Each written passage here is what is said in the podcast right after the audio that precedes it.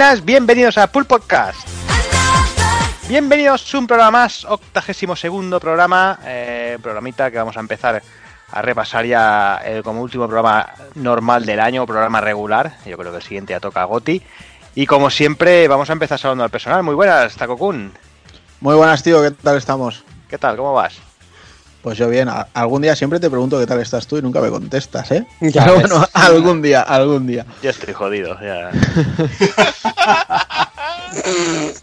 Pues nada, tío, me sabe mal escucharlo, pero yo estoy de puta madre.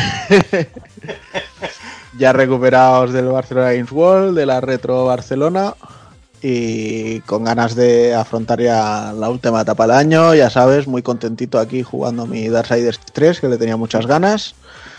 Eh, muy aliviado de no haberme pillado la versión de 290 napos en la game durante la feria. Y poco más, bueno, aquí eh, estrenando eh, el Smash Bros, que le hemos dado un par de partiditas antes de, de grabar para probarlo, la primera vez que pruebo un Smash Bros, pero bueno, ¿Y qué? Eh, no sé, no me he enterado mucho. pero bueno, está, tiene su qué. Le daremos de momento el voto de confianza. Ya no. Y poco más, y con muchas ganas de hablar de estos Video Game Awards y, y debatir qué es lo que han sido. Supongo que habrá poca polémica porque como no tenemos hoy a Evil por aquí, pues mm, no habrá mucha discusión. Bueno, yo, Pero bueno. yo siempre te puedo llevar yo la contraria cuando tú quieras, ¿eh? bueno, tú puedes intentarlo. Poder, poder puede. O sea, Sí, sí. Eso ya. Que te convenza o no hay otra historia. Ah, Exacto. Pues venga, ya que tengo por aquí en el Sam, muy buenas. eh, muy buenas, ¿qué tal? ¿Qué tal? ¿Cómo estás? Y eh, ¿qué tal? Muy bien, muy bien, muy bien. Es que es- eh, me hace gracia porque estaba pensando en, en- en que no está Evil y el que Takokun se viene arriba, ¿sabes? Y esto no... Tengo que crear aquí un equilibrio también, ¿no? Hacer un poco... hacer un- claro, hacer un poco débil porque es que si no se, se, se viene arriba, no hay Dios que le pare las coñas y bueno, esto sabe- sabemos todos cómo acaba. Sí, sí, fatal. No. venga. Una orgía de negros como hay Dios. Y nada, muy bien. Pues con- como siempre, con poco tiempo para jugar y, y, bueno, bichando esas eh, cosillas, esas novedades que hay por ahí. Y, y nada, con ganas de, de charlar sobre todo sobre los, sobre los eh, Video Game Awards que, que parece que por primera vez fueron relativamente justos. Sí, sí, sí. Y un pringao como yo que no ha hecho puente, ¿eh? Nada, bueno, eh, como un pringao como, como, como los que somos, ¿sabes? Eso está al orden del día. Ahí no hay vuelta de hoja. Está claro. Y hablando de pringaos, voy a saludar también al señor Hazard, que me parece que también le ha tocado. Le ha tocado lado. ¡Oh, qué bien me gusta, me gusta. Ya, ya, ya ves, vengo muy, mal- muy de mala hostia, macho. A acabar, de las, si- acabar a las 7 de la tarde por los putos domingueros. A ver, acabar a las 9 de currar a tomar por culo y llegar a casa a las 11. Casi nada. Pero bueno, bien, bien. Por el resto, pues, pues bien. Los Game Awards, pues bueno, premios para todos. Y, y muy bien, muy bonito. Muy bonito todo, ¿no? Sí, todo muy bonito, no lo he visto. Me está viendo un par de vídeos de- del anuncio. Han anunciado el, el Dragon Age Andrómeda. A ver, a ver qué tal. Pero- Sí, muy bien. pero, pero vamos a ver. Vamos a ver. Hombre, como tenga la, mi- la misma calidad que la- el, que el Mass Effect Andrómeda, Joder. Sí que estás sacando ya asunciones de una CG, ¿no? eh, no, no creo. A ver, eh, ta- tampoco me parece tan malo. ¿eh? Yo lo jugué y estaba bien. Pero bueno, que sí, que todo muy bonito. Muy bien. Pues venga, saludos también al señor Rafa Valencia, muy buenas. ¿Qué tal Jordi? ¿Qué tal? ¿Cómo estáis amigos? Pues aquí estamos después de la Barcelona, pues un poco con la humanidad restablecida y con mi muñeco de Geoff Knightley aquí grabándole el puñal cabrón, el sueño que me hizo pasar ayer, el, el maldito, con sus 10 putos anuncios que luego iremos comentando y desgranando, pero pero lo que se prometía un pequeño E3 ha sido E2 o E1 le pondría yo. Uh, por lo menos. y este es el nivel. Bueno, no, un, un E2 me parece apropiado. No sé si por allí también se estila, pero por aquí E2 es una tienda de estas de todo a un euro. Ah, no, no, aquí no. Es una no, franquicia pero- de, pero tienda de todo a un euro. Eh, no, pero aquí no hay, pero me gusta eso, me gusta, sí. ¿Y que todo bien, Rafa, por lo demás? Sí, no, por lo demás todo bien. Por lo demás todo recuperado. Los Family Point recuperándose también después de gastarlo todos con vosotros, cabrones. comiendo ramen y haciendo, y haciendo el chorra, pero ha merecido la pena. Pero vamos, con muchísima diferencia en la feria. Lo de cada año, ya sabes. Claro Porque que hacer el chorra es nuestra especialidad. Exactamente. O sea, oye, ahora, ahora que lo decís, hoy he vuelto al ramen de Wagyu. Tengo que reconocerlo. Qué cabrón. Joder, me cago en la puta. ¿Cómo nos cuidamos? Y venga, para finalizar, salud también, señor Sonchava, muy buenas. Muy buenas, tío, ¿cómo estás? ¿Qué tal? Pues bien, aquí estamos, jodidos, pero contentos, vamos, eso Claro. decir. Pues, pues yo de puta madre, con, con mis fricadas y, y aguantando aguantando como un campeón anoche toda la gala de los Games Award, que lo sabe Una Rafa. mierda. ¿A que sí, Rafa? No te lo crees ni tú. se, que, se quedó sopa, pero vamos. Como, como yo después de follar, una cosa exagerada. sí, a lo loco. Valió la pena, me, me quedé en lo mejor y dije, a tomar por culo, me quedo a, a dormir. Nada, bien, me parece muy, muy bien lo que es esa, los premios dados en The Game Award, no mucha queja, hablaremos luego. Y dando las fricadas por mi parte como Pokémon y que hablaremos hablaré luego. Y mucho Monster Hunter que tengo que aprovechar los eventos y tal. Y estoy como un friki sucio encerrado en mi cuarto viciando como una perra. Bien, bien, bien, bien. Pues nada, pues si os parece, vamos ahí ya a empezar a desgranar el, el panorama, va.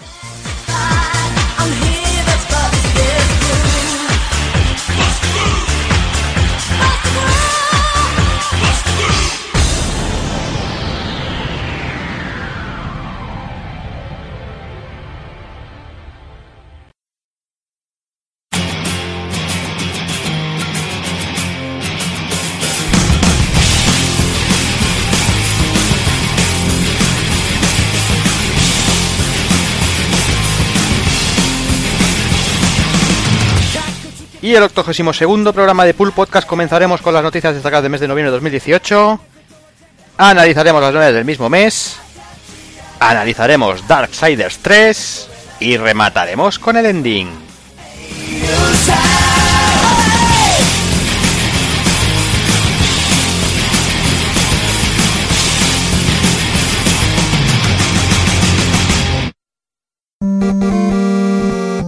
Pulpofrito.com Me gusta.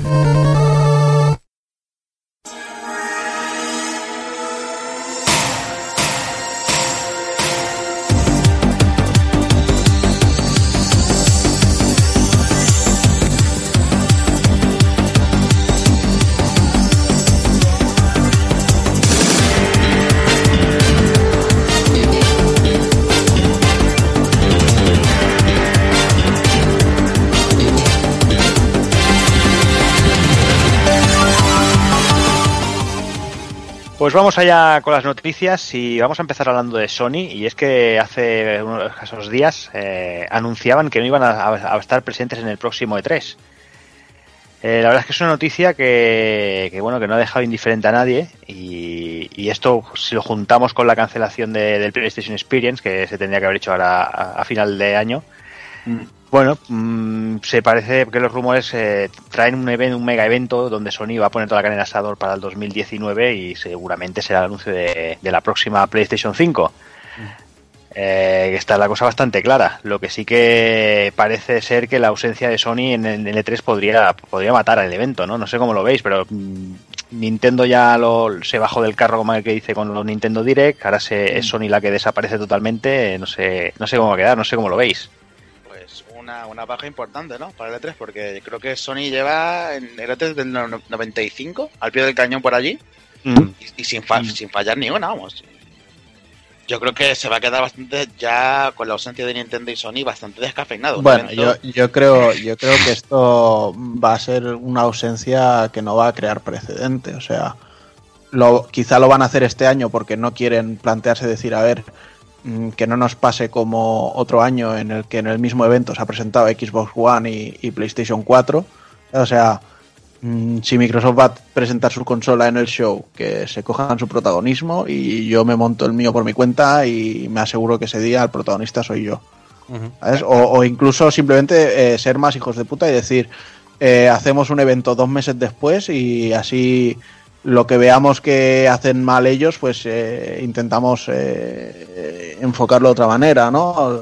Como la, la Como aquella de, de- de, bueno, pues si quieres que te preste un juego es tan sencillo como esto. Sí. La- no la sé, quizá jugar un poco ahí. la- las malas lenguas y los Y foros en- dice- dicen que eh, por alguna parte en Sony se se inflaron los cojones después de, del anterior E3 y que la gente gilipollas saltase con el tema del pavo tocando el Sakaguchi.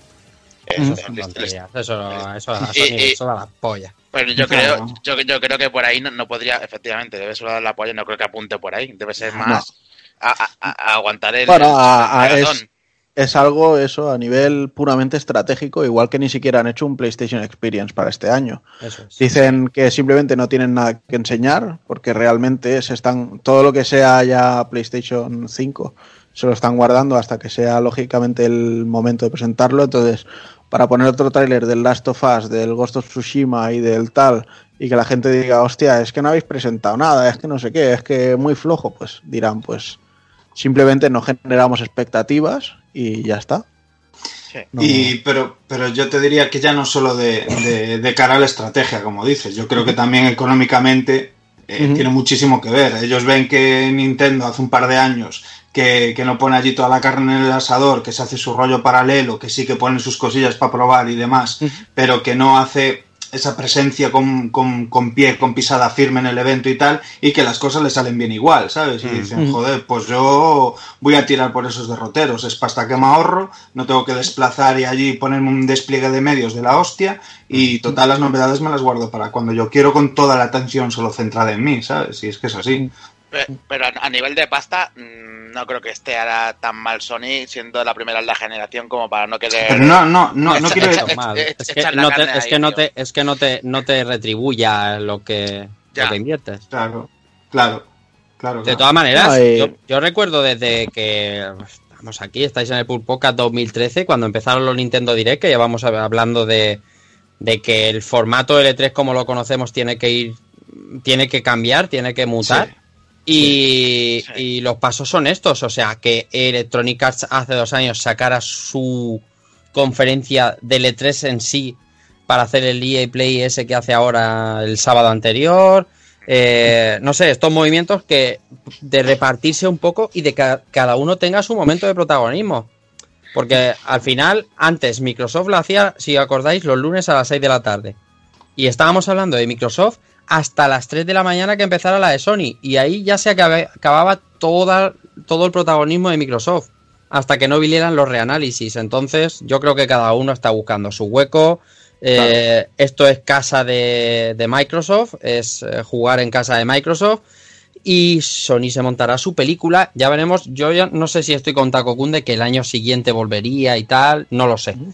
Pero yo soy más partidario de que se monte su PlayStation Experience. Lo que pasa es que en vez de en diciembre, pues que se la monte. Oye, si el E3 es en junio, pues que se la monte en mayo o en julio antes del- de la Gamescom, ¿sabes? Pero que cada uno tenga su momento de gloria y tengamos más momentos del año eh, nutridos. Sí, pero yo ya te digo, eh, para este año eso, PlayStation Experience y E3 cancelados porque no quieren Sí. desvelar nada de PlayStation que, 5 sí. antes de tiempo y no quieren Sí. quedar de pobres antes de tiempo. Sí. Y a partir de ahí, pues ya Dios dirá. De todas maneras, el- en los Game Awards sí que es cierto que le preguntaron al Sean Leiden Mm. y dijo que, bueno, que a principios de año ya, ya empezarían a contar cosas. Claro. Así que es posible que hablen de, pues eso, que van a hacer un evento o yo qué sé. Pero bueno, más allá de, de que Sony esté o no esté en, los, en el E3, eh, nos vamos a centrar ya en un evento que fue, bueno, pues ahora que mientras nosotros grabábamos fue anoche mismo, que fueron los Video Game Awards de este año, el show de Geoff Keighley, que cada año fue a menos y a menos y a menos y a menos. Parece que este año ha levantado un poquito. Supongo que, no sé, las grandes ausencias de, en, en otras ferias, pues habrán ayudado, porque además también coincidía estos últimos años con la PlayStation Experience. Sí. Mm. Y bueno, si bien ha habido algunos anuncios, de momento vamos a esperarnos un poquito y primero vamos a ir con los resultados de los mm, juegos del año, a ver qué os parecen a vosotros. Juego del año. reconocimiento al juego que ofrece la mejor experiencia absoluta tanto en los campos creativos como técnicos. Teníamos como nominados a Assassin's Creed Odyssey de Ubisoft Quebec, teníamos Celeste de Mad Max Games, teníamos aquí a God of War de Sony Santa Mónica, Marvel Spider-Man de Insomniac, Monster Hunter World de Capcom y Red Dead Redemption 2 de Rockstar Games. Y bueno, de entre todos estos titanes y Celeste, eh, la crítica-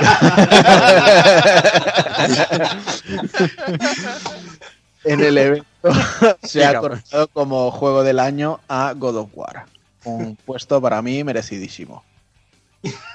Sí, yo estoy, yo estoy contigo. Yo Yo también. creo que los dos rivales eran Red Dead Redemption, por lo que supone el juego y por lo amplio que es, y God of War, por esa reinvención. Y yo, yo estoy contigo. Yo creo que lo merecía más God of War. Me parece un juego mucho más redondo, mucho más atrevido.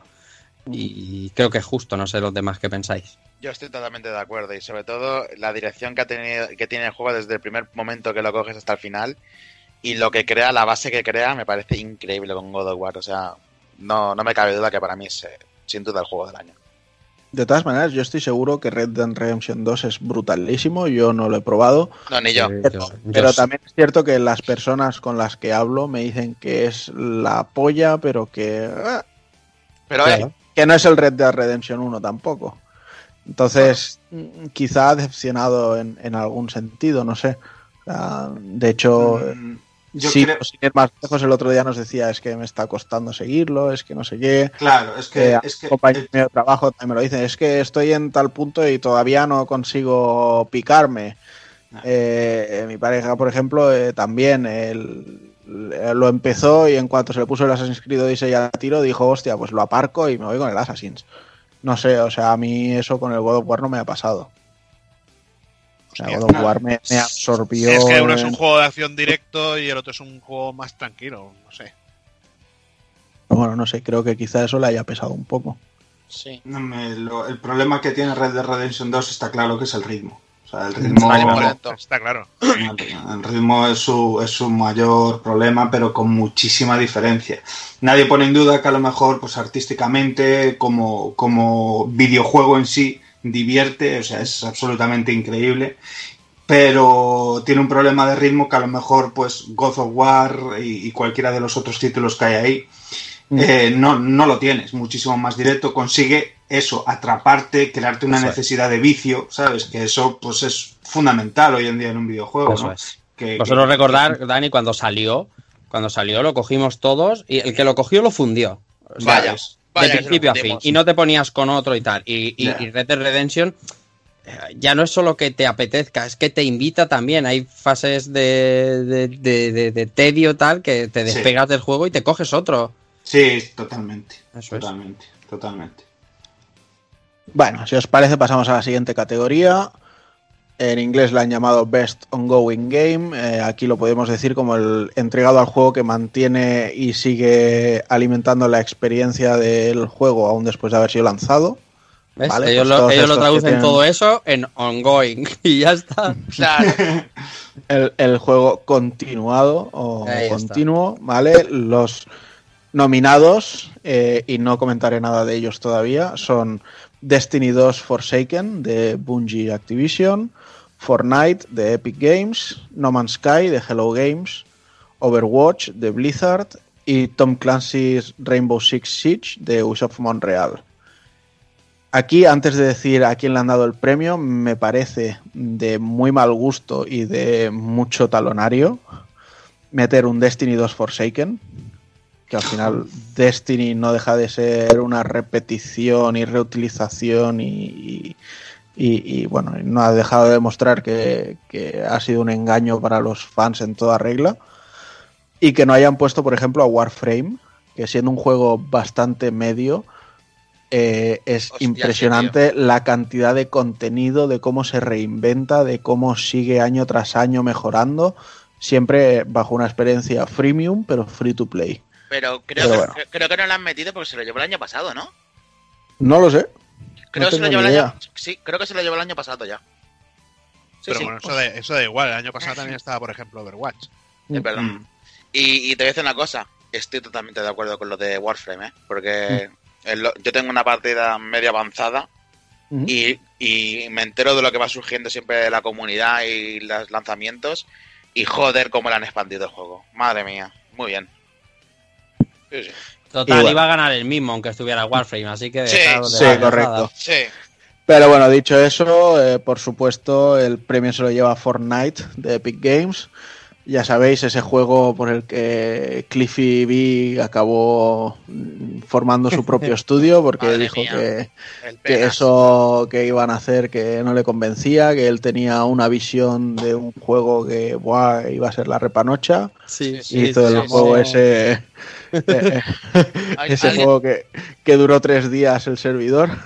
Hombre, pero mientras, mientras Epic Games ha tenido un juego, Cliffy ha tenido dos. Eso es verdad. Sí, es verdad. Eso es verdad. Pero bueno, a ver, eh, recu- recuérdamelo porque no. mm, Lawbreakers y el, el otro me parece que era uno así tipo Battle Royale 80. Años 80. Sí.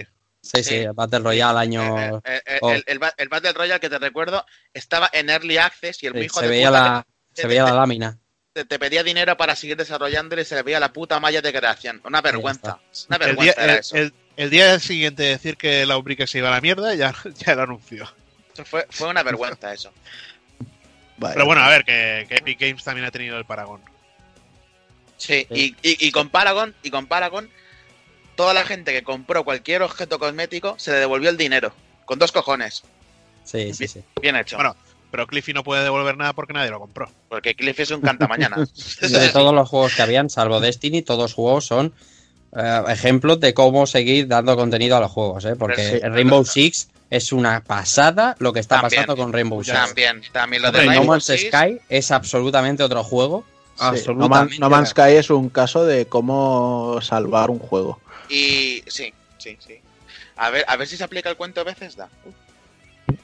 He dicho tanto. Y, y Overwatch, ¿ves? Yo creo que recibe muy poco contenido. O sea, al final, Es que No deja de ser- cada dos meses un personaje y Sí, cada, y a los dos siguientes meses- otros dos meses un mapa. Pero es que Blizzard siempre ha sido de hacer cosas al año. Fíjate en Mm. Diablo, fíjate en World of Y- Warcraft. y- igualmente se han centrado ya demasiado en la Overwatch League. Han metido mucho recurso ahí. Con acierto, ¿eh? Con mucho acierto. por Sí, sí. Por- también estoy metido más o menos ahí, voy siguiendo y lo que ocurre. Pero bueno, sí puede, puede pesarte un poco a nivel, a nivel de juego en comparación Pero es que- con, con el resto. Y esto es solo la segunda categoría, amigos. Sí. Así vamos a concretar ya un poco más, va. Sí. Mejor dirección de juego. Entregado al estudio con la mejor visión creativa y la innovación en la dirección de juego y diseño. Nominados a Way Out de Hazelight Studios con Electronic Arts, Detroit Bec- Become Human de Quantic Dream, God of War de nuevo por Sony Santa Mónica, Marvel Spider-Man nominado por segunda vez de Insomniac Games y Red Dead Redemption 2 también nominado por segunda vez. Aquí el premio se lo vuelve a llevar God of War. Merecido otra vez. Merecido. tampoco tengo nada que objetar. Mm. Cory Cory Balroquese ha, ha- se ha reinventado lo que estaba Sí, prácticamente sí. muerto. Sí, sí, sí. Ese señor se ha sacado la polla y la ha hecho muy bien. Sí, Estoy y, ese, y ese plano secuencia que le quiso vender Oh. a los chicos del Tomb Raider eh, le, le ha servido mucho aquí. Joder, y qué bien.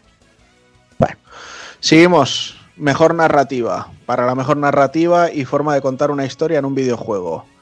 Tenemos como nominados a Detroit Become Human, a God of War, a Life is Strange 2 Episodio 1 de Don't Not Entertainment, de nuevo Marvel's Spider-Man y Red Dead Redemption 2 de Rockstar. Y aquí, por fin, el premio se lo lleva Red Dead Redemption 2. Lo Mm. cual me choca un poco con lo que me comentáis de que el juego muchas veces te invita a abandonarlo. Pero bueno. Uf. Ya, pero bueno, a ver, no quiere, no quiere decir que lo que te estén contando se esté contando mal, ¿sabes? Aquí están dando un precio a una manera de contar la historia Que es que el juego lo tiene, porque está de puta madre. O sea, tú vas paseando por tu prado y si se van pegando la típica chaqueta, eh, los personajes ahí montados a caballo que se pegan los Grand Theft Auto, donde sea, que tú que jode la hostia porque tienes que leer y no podías conducir, que siempre tenemos WhatsApp sobre eso, pues aquí le metieron un rollo de que tú te cambias las cámaras, no sé qué, haces, o sea, es peliculero a morir, pero pero peliculero a morir. Y, o sea, te molan los western y aquí lo tienes todo, o sea, tienes todo lo que una peli de western eh, puede necesitar. Y joder, estás hablando de un videojuego al fin y al cabo, ¿sabes? Por eso tiene una narrativa de puta madre. Ah, o, o es lo que a mí me parece. Otra cosa es el ritmo de jugar, de apetecer. ¿Sabes? Que yo llego, le doy al play y me lo veo en plan peli y me lo como, porque es la hostia. Pero otro, otro rollo es lo que te invita a jugar. Y luego los, que los gustos son colores. A mí, por ejemplo, no me apetece tener que afeitar a un tío, tener que estarle dando de comer cada dos por tres y esas putas mierdas. Yo quiero pegar tiros, ¿sabes? Y, y ese tipo de cosas pasan. Pues aquí no he visto yo hablar de los del crunch y todo eso, porque eran los guionistas los que estaban con el crunch y toda la gente sublevada. Ahora ya con el premio ya no digo, nadie dice nada. Mía, eso, eso trajo tela. ¿sabes? Bueno. Pues entonces, según nos confirma el amigo Daniel San, bastante merecido. Luego tenemos por ahí la mejor dirección de arte, trofeo entregado al mejor diseño artístico en cuanto a creatividad se refiere, y como nominados tenemos Assassin's Creed Odyssey, God of War, Octopath Traveler de Square Enix con Nintendo, tenemos de nuevo a Red Dead Redemption 2 y Return of the Obra Dinn. Y el premio se lo lleva este último, Return of the Obra Dinn, que no tengo ni puta idea de qué juego es. Yo he tenido que, yo tenido que googlearlo. O sea que-. Es un juego con, gráfico- gráficos de Amstrad, así en tonalidad de es. verde. Me parece que es de, una- de investigar en un barco algún asesinato. Sí, Exactamente. eh, eso es, sí. Y, y por lo que he escuchado es un poco cafetera en el sentido de que tienes que llevar tus notitas, apuntarte mierdas para ir siguiendo un poco los casos y tal. Bueno, el que la Pero bueno, la dirección de arte sí que es verdad que es Sí. muy, muy peculiar, ¿eh? Sí, eso sí que es verdad. Pues bueno, pues está bien. Pero Ok. que Octopath Traveler también se lo podía haber llevado tranquilísimamente, Vaya. ¿eh? Esto- Vaya. estoy de acuerdo, estoy de acuerdo. Tranquilísimamente. O sea, Vaya. lo, de- lo del arte de Octopath Traveler es una cosa de escándalo. Sí. Eh, pasa que, mira, no, no ha tenido mucha suerte. Bueno. No opinas, ¿no? No. Next one. Tenemos ahí la mejor música, presentado por Spotify. Y candidatos teníamos a Celeste, de Lena Rainey. Teníamos a God of War, de Bear McCreary. Tenemos a Marvel Spider-Man, de John Pesano. Nino Kuni 2, con Joe Hisaishi. Octopath Traveler, con Yasunori Nishiki. Y Red Dead Redemption 2, de Woody Jackson. Y otra vez, Red Dead Redemption 2 se ha llevado el galardón. Bien, merecido Bien. también. Tiene. Yo, yo escucho la banda sonora, está bien, ¿eh? Joder. La banda sonora es inabarcable, porque tiene una, una canción para cada misión. Y para cada misión secundaria, ¿eh? Una sola canción para cada misión. O sea, tiene más de 200 temas por misión. O sea, currazo de la leche. Y te mete en el mundo, te mete en el mundo, vamos. Es sublime. Pero pues- voy a decir dos cosas. Pr- Primero, la de Octopath Traveler es una banda sonora legendaria.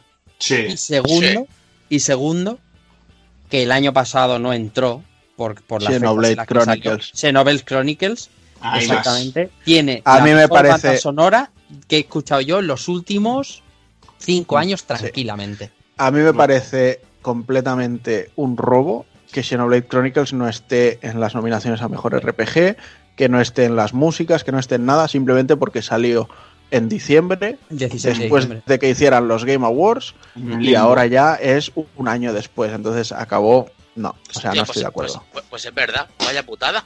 Sí, sí, esto, pero que ya pasó anteriormente con Final Fantasy XV, o sea, que esto lleva pasando desde Lighting Returns y Final Fantasy XIII 2 lleva pasando. o sea, Sí. Y La muy, gente- feo, y, muy fe- y muy feo, de hecho, porque mm, recientemente, hace unos meses, salió eh, el DLC en el de físico Torna. de Golden. Torna. Claro, De Torna. es que es que, a ver, ¿sabes? Y, Que es y- que. y- y yo creo que aquí a todo el mundo nos encantó el juego, desde luego. Hemos Vaya, jugado. vaya que sí.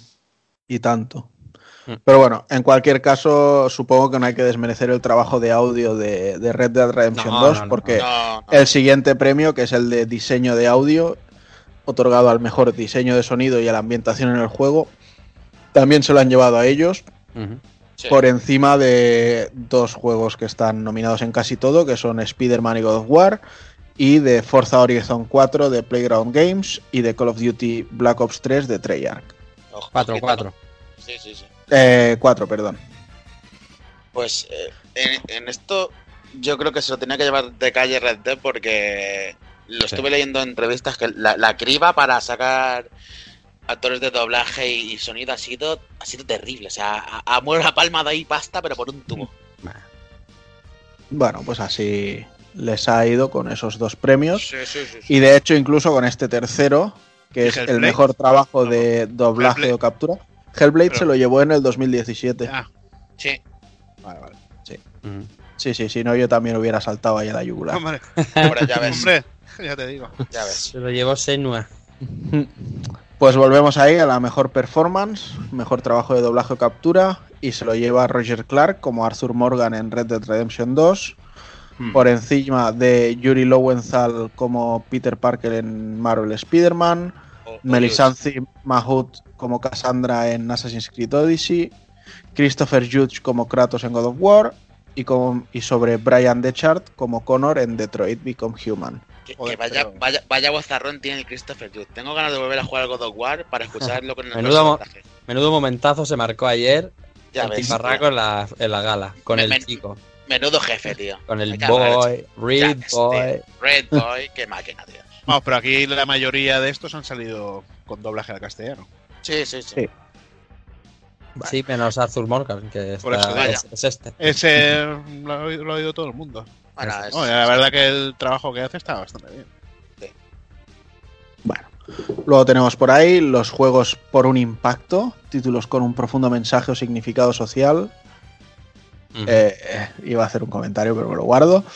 Eh, entonces, tenemos ahí el 1111 Memories Retold de DigiXart eh, con Bandai Namco, el Celeste de Mad Makes Games, Florence de Mountains, Life is Strange 2 Episodio 1 de Don't Not Entertainment y de Missing JJ Macfield and the Island of Memories de White Owls. Mm, ¿Qué te pareció este último, Takokun? No tengo ni puta idea de lo que es. Bueno, prácticamente esta categoría no tengo ni puta idea de lo que es. De hacer este sí, Pues Ce- Celeste se la ha llevado por el mensaje de eh, la concienciación sobre la depresión y el mental health, el ¿cómo se dice, tío? ¿no? Tal Mierda. El cuidado, el- los problemas mentales que están ahora dando mucho por culo por- en Estados Unidos, se lo lleva por eso. Bueno, el de Missing va sobre el suicidio. Mm. También. Ni puta idea. Pues bueno, pues eso, que el premio se lo lleva Celeste por lo que ha dicho Sound. Luego tenemos el mejor juego independiente, ya sabéis, de esos estudios independientes que hacen 4 píxeles y lo llaman pixel art, cuando en realidad tienen muchas herramientas para trabajarlos y no tiene tanto mérito, pero bueno, yo no he dicho eso. Eh, tenemos nominado al Celeste de nuevo, tenemos a Dead Cells de Motion Twin, tenemos a Into the Bridge de Subset Games, Return of the Obra Dinn y The Messenger de Sabotage Studio. Y de nuevo el premio se lo lleva Celeste. Tiene que ser muy bueno porque para estar por encima de Dead Cells, Es Sí, muy eh. bueno. Y de Messenger también es muy bueno sí, también. muy ¿eh? bueno, pero yo, para mí, Dead Cell se lo tendría que haber llevado. Para mí. Yo creo que Celeste Sí. es mejor. Bueno, y Sí. seguimos con más categorías, pero como ya son menos importantes, vamos directamente al juego que se lleva el premio. En el mejor juego de móviles tenemos a Florence, que no tengo ni puta idea de lo que es. Bien, Me gusta. Me gusta la documentación, sí, sí, sí. Sí. Es que pa' qué. El mejor juego de realidad virtual es Astrobot Rescue Mission. Muy bien. a la cabeza, tío. Muy bien. Madre mía, chaval.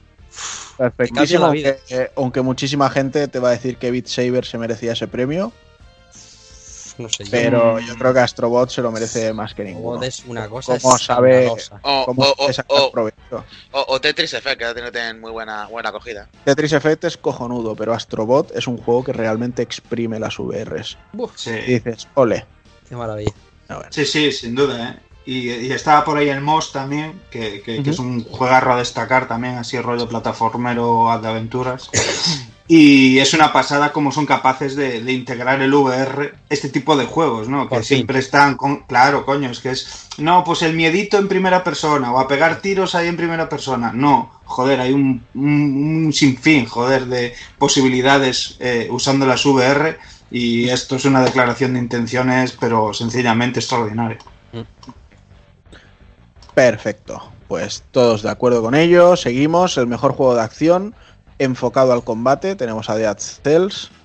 Mm, Bueno, dentro de los nominados que había, estoy muy de acuerdo en, en esta Yo elección. Me gusta. Que le gusta que le gane a Call of Duty y, y a Destiny. me, me gusta. Cuidado, ¿eh? Luego tenemos el mejor juego de acción eh, combinando combate y resolución de puzzles. Y aquí el ganador vuelve a ser God of War. También muy de acuerdo con ello. La verdad es que el uso del hacha Leviatán para resolución de Mm. todo tipo de puzzles y demás le, le ha venido muy bien. A mí me jode un poco que yo leo el Spider-Man por todos lados y se, al final se comió un cagarro. Sí, ¿eh? Y, y no me gusta, es y no me gusta mucho. eso, Bueno, ¿eh? pero eso es como el año que salió Horizon y salió Breath of the Wild. Horizon se Pero es comió- que sí, pero es que fíjate que en casi todas las categorías nominados God of War, Spider-Man y Detroit, o sea, Claro. Tres títulos eh, y- exclusivos de la propia compañía, los tres nominados en casi todas las categorías. Detroit Ya. menos, pero Spider-Man y, y God of War están ahí en todo. Pero bueno, es que al final, frente a God of War, eh, para mí Spider-Man también ha sido más, más flojo. Bueno, es, no sé, es que sabe mal decir más flojo porque es que es una sacada de chorra, pero bueno. Hombre, no sé, tío, yo te diré, para gusto los colores. Y aquí no está Evil y Evil estaría de acuerdo conmigo. Mira que yo me puse Sí. God of War y, y- y- y- y me costó un poquillo seguirlo. Me costó un poquillo seguirlo. eh, cosa que no me pasó con, con Spider. Como me pasó a mí, le pasó a muchísima gente. Es que Spider-Man es ponerlo y enfermarte hasta el final. Sí. Además, trata muy bien a la franquicia y todo. Pero bueno, sí, sí es cierto que alguno de los premios se lo tendría que haber llevado. Vaya. El mejor RPG, La gran eh, aquí tampoco estamos de acuerdo. Aquí sí que vamos a mencionar los nominados.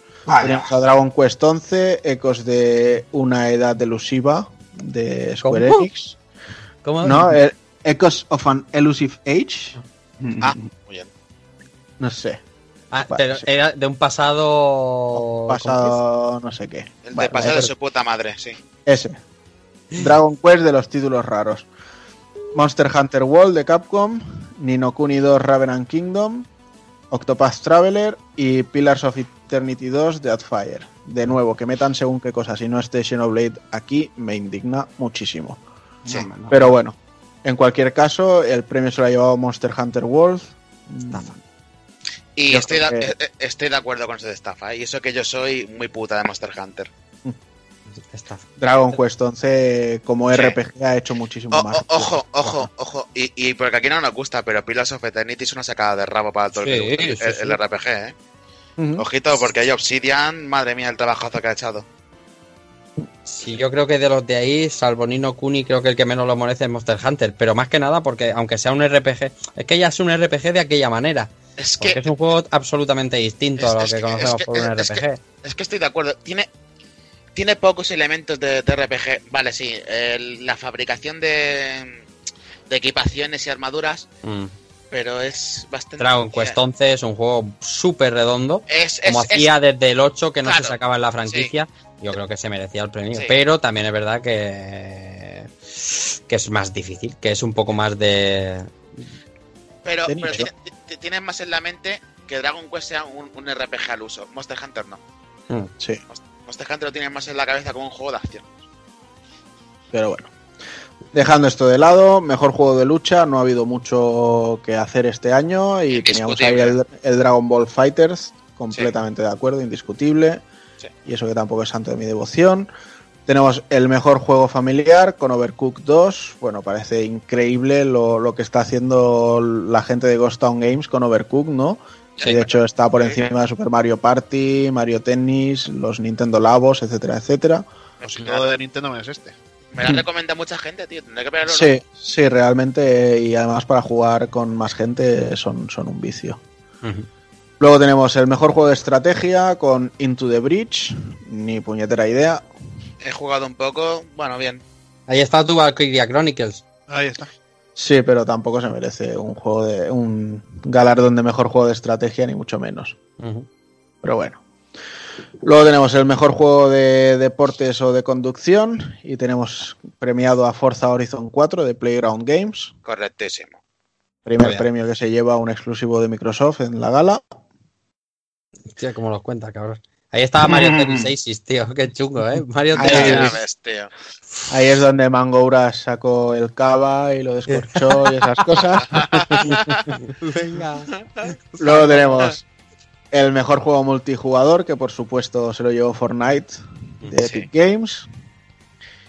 Y hasta ahí fueron los premios. Bueno, hubo también otros premios coñazos del mejor streamer, el mejor eSports, la mejor bla bla bla bla bla. Así que Una- ahí lo dejamos en cuanto a premios. Sí.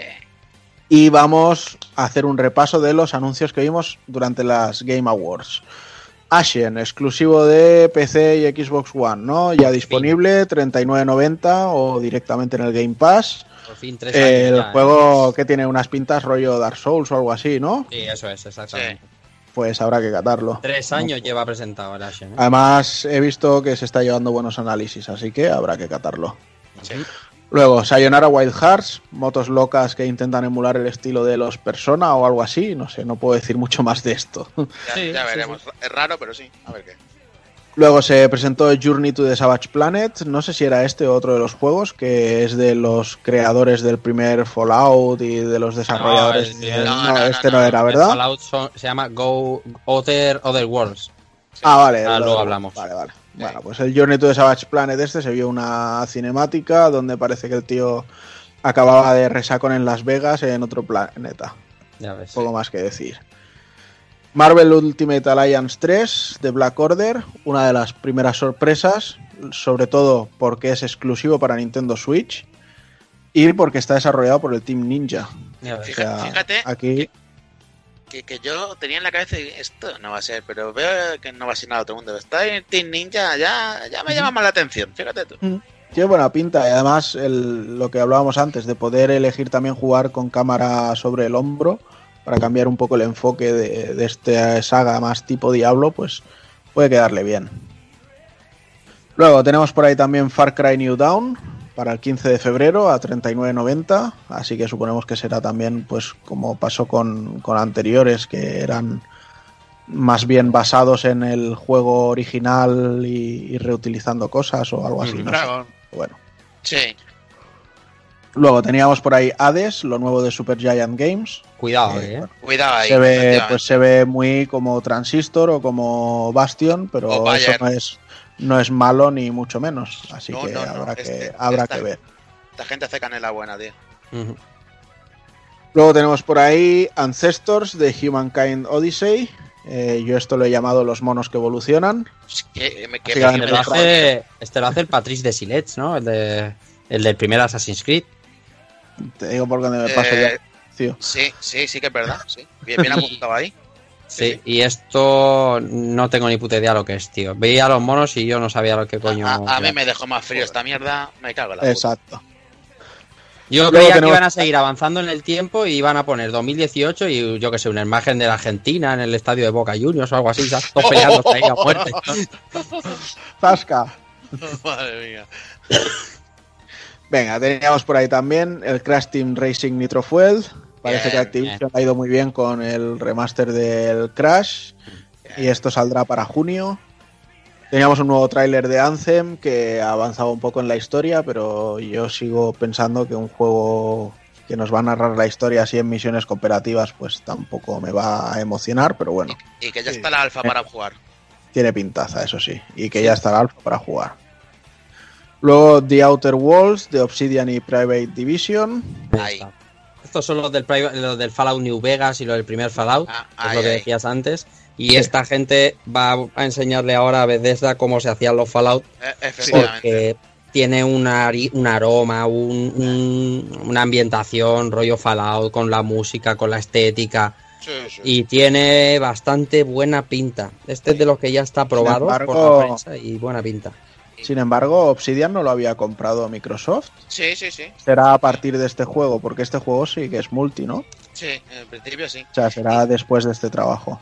Yo- y, y yo creo que, como ha dicho Rafa, Obsidian le, le- le va a recordar a, a, a Bethesda cuál es un eh, casi para mí el mejor Far Cry, Far Cry Fallout que ha salido, porque el, el New Vegas, madre mía, eso te- tenía telita. Sí, sí. Bueno. Luego se presentó también Dauntless, que es una especie de Monster Hunter de estos, o God Eater, o como los queramos No, llamar. Monster Hunter, en Monster Hunter. 2019. En abril saldrá para las consolas tochas y luego durante el año llegará a Switch y a smartphones, o sea que tampoco esperemos mucho. Luego tenemos por ahí un anuncio muy cookie que era The Last Campfire de Hello Games. Que bueno, el vídeo tenía buena pinta. Hello Games, para quien no lo recuerde, son los del No Man's Sky. Y no sé, a mí me ha parecido muy gracioso, muy entrañable, pero como tampoco hemos visto nada del juego en sí, pues ya nos contarán. Sí. Y quizá uno de los grandes anuncios de, de este evento eh, también ha sido humo, por llamarlo así, porque ha sido simplemente un teaser, que es Dragon Age, Humo puro duro, tío. nuevo Dragon Age. Luego se anunció también por ahí de Pathless, que bueno, es de eh, una especie de tía con diseños rollo Zelda, no sé, que va corriendo y disparando flechas, algo muy extraño. Sí, tío, estaba haciendo esfuerzo por acordarme, ya, ya me he acordado, ya me he acordado. Pues yo, yo, yo no, tío, me cago en la puta, veo. Te dormiste, Soun, acuérdate. En cualquier caso, es un poco triste que pueda hablar más del Pathless este que del Dragon Age, pero es que con el Dragon Age fue solo un teaser y no dijo mucho, así que esperamos que vayan contando más y más, pero bueno.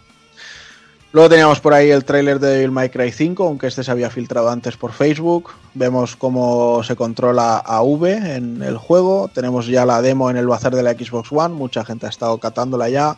Y tenemos... ¡Guacho! Jesús. Muchas gracias. Yepa.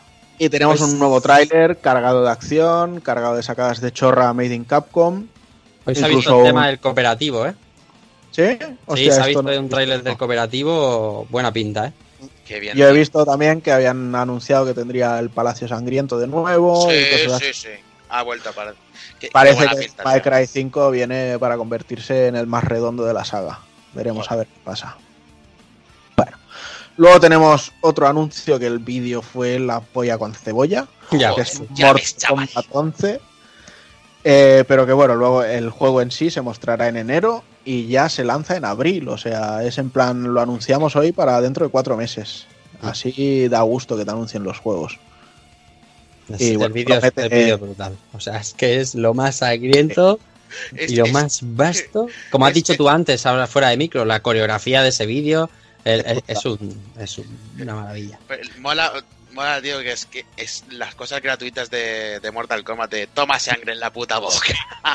Ya ves. Bueno, estuvo bien y el Ed Boom ahí presentándolo con el troleo de ir a presentarlo de los juegos de coches y que saliera, se colara el tráiler. Estuvo bastante bien lo de Mortal Kombat. Y bueno, parece que mantendrá el modo historia con cinemáticas, que tan buenos resultados les ha dado, así que habrá que esperarlo. Luego se vio un tráiler también de Psychonauts 2. Yo sigo sin verle la gracia a Psychonauts, la verdad. y yo. Mm, Tim Schafer eh, en según qué cosas me mola, pero en según qué otras no, y creo que este es de los que les va a pesar el no. Luego vimos otro tráiler de Rage 2, mm, más con bien convertido, bueno, ya se había visto desde un principio que esto iba a ser más bien un Borderlands o yo qué sé. Sí, Sí, sí, sí, sí. eso sí. La fórmula A esa. mí me tiene un poco frío, la verdad, por no decir Oh. muy frío. Y eh, bueno, ya, ya todo el mundo. Y luego lo que sí que me dejó frío es Stranger Things 3, un juego que parecía esto que era de Engage o algo así. Buah, esto es un milagro que salga, tío. Ah, pero es el de estética 16 bits, ¿eh? Es una movida ahí chunguísima. Hombre, es un milagro que salga o un milagro que igual quiere decir que Netflix ha cancelado la tercera temporada y la han convertido en un juego. Eh, pues puede. A saber. La sacará Disney. Y nada, y lo último que ya comentamos de los Video Game Awards es el primer personaje del Season Pass del Smash Bros. que es ni más ni menos que Joker de Persona 5. La verdad es que esto dejó un poco, dejó un poco nerviosa a la gente. Ya están por ahí las voces de Persona 5 llegar a Switch. eh, incluso las de, bueno, pues si llega el personaje habrá amiibo y habrá que cazarlo. Hombre, Estas cosas. hombre. De todas maneras, caso, También te digo que, que cualquier cosa que se presente para Smash Bros. crea como este revuelo, ¿sabes? Que dices, Sí, sí. joder. o sea, que, que ponen el cartón del, del Nintendo Labo y hace el mismo revuelo. Que, que la gente se pone nerviosita con cada cosa que se presenta pequeña es más. No, Ya entonces- ves. Sí, es un poco así. Pero bueno. Y nada, chicos, y hasta aquí han llegado los Video Game Awards y creo que ya le voy a dar el testigo de nuevo a Jordi, ¿no? Pero espérate, espera, espera. ¿Falta bayoneta? Y, y Metroid. Sí, sí, que- Metroid, falta- falta- ¿dónde está Y, Metroid? me- Metroid, y- ¿no? y Metroid 4, ¿dónde está? Sí, sí. Vaya. Si estaban confirmados, ¿no? Para los. Confirmados, confirmadísimos. Vaya. que me lo había dicho el primo de mi cuñado. Venga, va, pues seguimos con otras cositas y vamos a hablar de PlayStation Classics. Eh, como ya hemos hablado mil veces y ha hablado todo el mundo, el catálogo de la Mini se ha quedado muy corto con la falta de auténticos clásicos de la, de la propia consola. Pero es que ahora se han encontrado dentro de las tripas del cacharro los códigos de pruebas de juegos que, que bien merecían haber estado en el, en el listado. Tócate Porque es que es que ahí se ven restos de juegos tan clásicos como Colin McRae, como lo- los Crash Bandicoot, Gran Turismo, Clonoa, Soul River, Medieval, Medal of Honor, Positive, Silent Hill, Driver, Wildlands 2, varios Street Fighter, Tomb Raider, Tombi, los Tony Hawk, Background Story y paraba de Rapper. Ahí es nada. O sea, Joder. mm, Vamos, que podía haber sido hasta buena. sí, Vaya. sí, exacto. Bueno, Sí, no, porque hubiera, hubiera seguido siendo a 50 hercios todo. Oh, qué cabrón. Pero joder, te meten, te meten solo estos juegos, macho, y ya. Oye, ¿y cómo habrán descubierto esto? ¿Picando código ahí al máximo? Ah, sí, no, sí, que sí. es lo que viene a continuación. Sí, sí. No, no. O sea, como bien dice, como bien adelanta Rafa, eh, se ha descubierto cómo entrar al modo, al, al modo, al menú del, del mierde emulador de la consola y es tan difícil que hay que ser super hacker que hay que conectar un teclado USB y pulsar escape Sí. y ahí te aparece el menú y ale, ya trastear ahí, a poner los juegos a 60, a elegir región y puedes hacer mil cosas más. Como Esto siempre, es esto bajo responsabilidad Nivel del- Mr. Robot. Sí, sí. Es responsabilidad del que meta las zarpas si, si toca algo que no toca, Bueno, que, que no debería. Y también hay que decir que ya están empezando a rular los primeros hacks de la máquina, ya están empezando a meter juegos y esas cositas, o sea hombre. que Es como que no, Sí, no sí. podía ser de otra forma. a- al final mucha gente se la va a comprar por tener la, la carcasa bonita en la que meterle juegos, tío. Sí, yo, yo lo haré, pero cuando cueste 40 pavos. Claro. Sí, sí, está, de hecho está ya Está reventadísima. oficialmente eh, right now, en estos momentos está hackeadísima ya y ya Claro. se le puede practicar el coito de una manera maravillosa y de todo. Pues por eso. Bueno, Y- yo- igual es que siempre- querían hacer el, el tributo a la primera PlayStation así, pudiéndola copi- eh, piratear de forma fácil. Desde el primer día. Pues, pues seguramente. O sea, es curioso el rollo porque, o sea, en realidad es muy sencillo, porque es como contaba Cero, que es en plan, pues le enchufas por, por USB un teclado y tal, le das escape y sale. Lo que pasa es que no, no funciona con todos los teclados USB, sea, solo con algunos, de alguna marca, eh, algún modelo característico, no pasa con todos. Pero es curioso porque sí, puedes entrar en las opciones del emulador, se le podían cambiar, pues eso, ¿sabes? Poner 60 Hz y tal. Lo que pasa es que el, el- bueno, si muchos sabéis que las ISOs de, de- de Play 1 eh, no tienen ese rollo como las consolas de 16 bits, como la Mega, ah, como la Super, ¿no? Que pues se podía variar los hercios y aprovechabas la misma ROM y demás. En este caso eh, tienes que cambiarle la ISO completamente. Aquí, ¿qué, qué quiero decir? Mm, Tú te juegas el la ISO del Tombi en español a 50 Hz es esa, pero la japonesa es otra, ¿no? Por cambiar un parámetro en el emulador tienes un juego y tienes otro. Sí. Ah, es que quede clarinete, que ahora todo Dios se suba al carro a decir, ¡wow! Esto es facilísimo, si podíamos haber hecho tal. No, a ver, ¿sabes? Son juegos Bless. diferentes. Las que pone Bless no son como las que pone Blues. Eh, Es Fetivi Wonder, ahí vas. Ahí vas. Igualmente, bueno, esto es una cucada. esto es una chulada de proporciones épicas, vamos. Ya está. Va, pero que no te engañes, que esto va a ser dumpear toda la librería de PlayStation 1 y a tomar por culo. Y ya está. Y a jugar. Y entonces cogerá, cogerá Sony y, y cerrará también páginas de ROMs. Sí, eh, seguramente sí. Vamos, Son, que te toca. Y bueno, pasamos ya al, al secreto a voces, que se ha anunciado el nuevo personaje DLC para Dragon Ball Xenoverse 2, que es eh, Goyeta Super Saiyan God Super Saiyan o el Goyeta Blue, que se Lo, unirá... lo dices, lo dices con la misma emoción que realmente produce el anuncio, ¿eh? Tanto Sí. del personaje como del todo. Sí, es Ya que esto me dais los dos. es... Bueno, le daré pasar a Rafa porque él lo explicará mejor, pero me ha tocado un poco la polla este anuncio porque además se, se, se ha depelado, aunque ha sido un secreto a voces, eh, mucho material referente a, a la película y a, y a lo, y a lo que pueda hacer. Pero bueno, el que quiera jugar ya con el personaje, pues está de enhorabuena porque ya está en la, en la, en la Store para todo el que quiera, en todas las plataformas. Y bueno, pues una chetada más de personaje. Y de hecho no, no, escucha, no escuchas ese ruido, son las moneditas cayendo a las Sí, arcas de Bandai Namco. Ya ves. Pero, ¿qué, qué problema tenéis? Si se sale una película nueva y un personaje, tendrán que meterlo en los juegos. No, sí. Madre mía. Qué A ver cuando sale ya el, el Broly Super Saiyan God Super Saiyan Green Blue Red. en la siguiente en la siguiente película, pues si ya lo sabes, si esto va así. Pero vamos, que no es, no es ningún secreto que todo lo de Dragon Ball se filtra siempre antes, desde hace 20 años, y no, y no pasa nada. Ellos viven así y viven bien. Lo de Goyeta se sabía desde hace un año, y Joder. vamos, si sumas 2 más 2 y todo, están en blue estos desde hace dos años ya, pues un Goyeta blue y a vender figuras. Vaya, Y- que se iban a Y vender. todo maravilloso. Bueno, Y, y el Goyeta, ¿cómo, cómo era eso? ¿Instinto egoísta? No, Sí. Doctrina Egoísta vendrá Doctrina Egoísta. en la película en la que Broly cambia el color de pelo a Random Pantone. Ya, ya no les queda. Yo, yo creo que al final el guerrero definitivo será Krilin o Napa porque No. será calvo directamente. Entonces, ¿Sabe lo que hacen? Lo que hacen es Pantone y ponen ahí aleatorio, sí. Y le dan al aleatorio y el que salga, ah, Ah, Pues- ese. y luego le ponen pelo. Hay, hay dos modelos, ¿no? El de para arriba y el de normal. Modelo, aleatorio. Ya está, y ya tenemos personajazo. Yo, yo flipaba el otro día y además con alguien lo hablaba porque en la Barcelona Games World Conmigo, conmigo. eh, eh, tienen mucho que ver allí las tiendas de merchandising sacado de AliExpress. O sea, para Sí. mí fue alucinante. Increíble. Eh, sarcasmo, sarcasmo. Mm. Pero era como volver al, sal- al primer salón del manga donde todo eran figuras de Dragon Ball.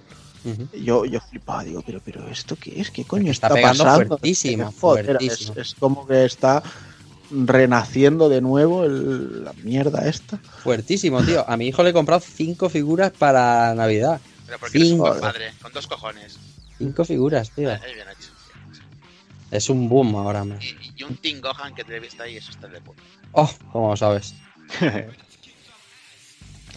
Venga, pues seguimos y vamos a hablar de que en RuliWeb, eh, a través del RuliWeb, SNK ha anunciado que el próximo Samurai Shodown, eh, que verá la luz el segundo trimestre de 2019, verá la luz tanto en PlayStation 4 como en One, como en Nintendo Switch y como en PC. Así pues, eh, el juego aparecerá en, la mayoría de consolas y no solamente en la, consola de Sony, como podía haber parecido por el anuncio eh, en la conferencia de Sony.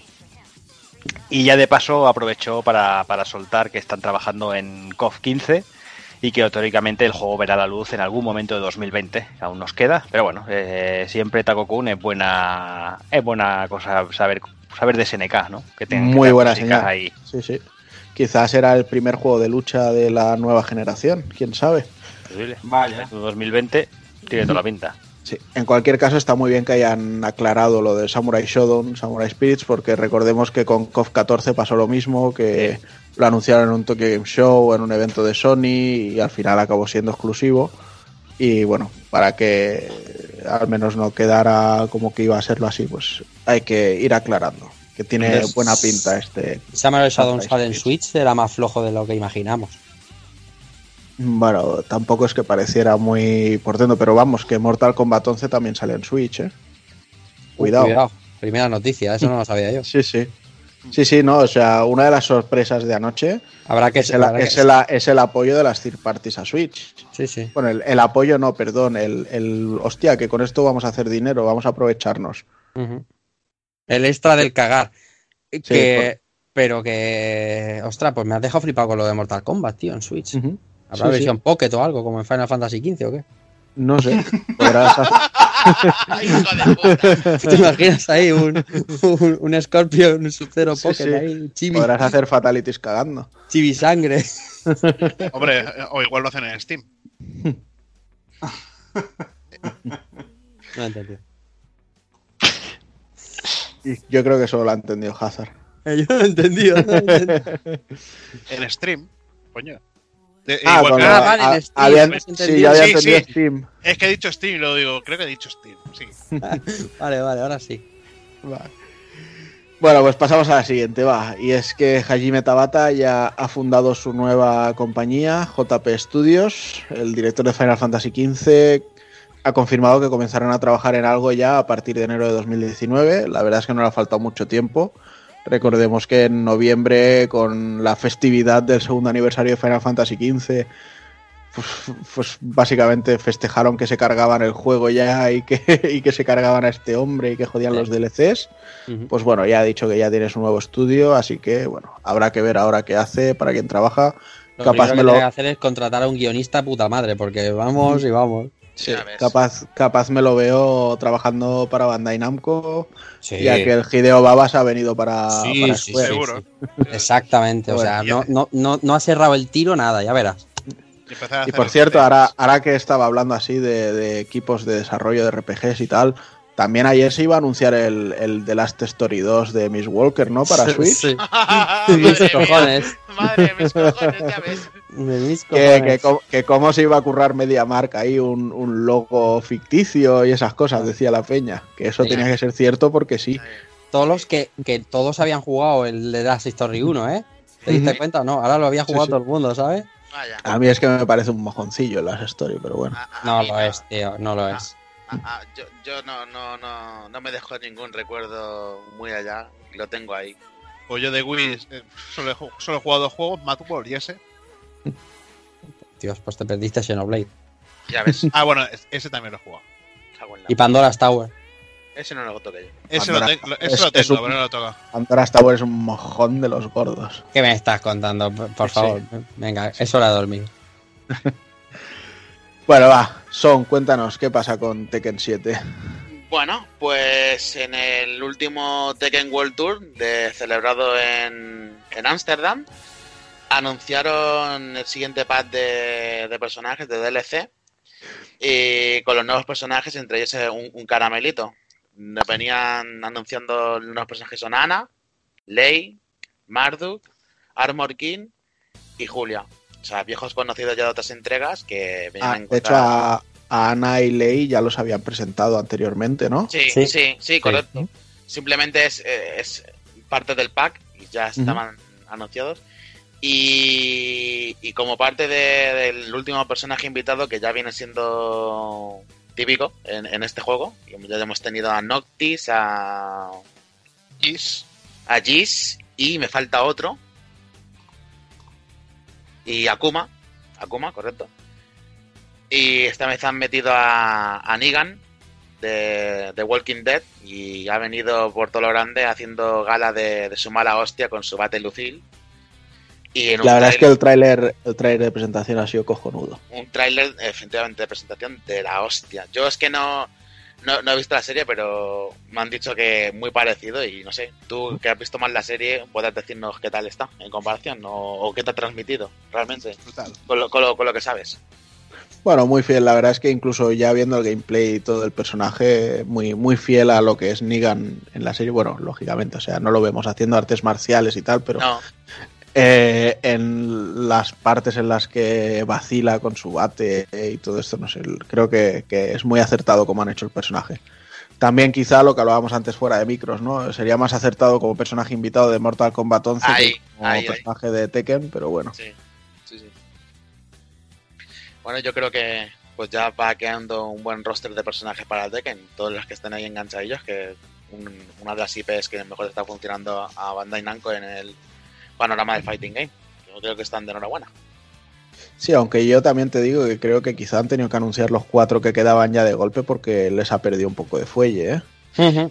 Porque parecía que querían ir presentando de dos en dos y al Sí. final han tenido que meter aquí los cuatro. Y, pero te digo una cosa, el, el torneo tuvo muy buena acogida, ¿eh? Estuvo muy- muy bien. Estaba viendo las retransmisiones y ha tenido, tenido muy buena acogida.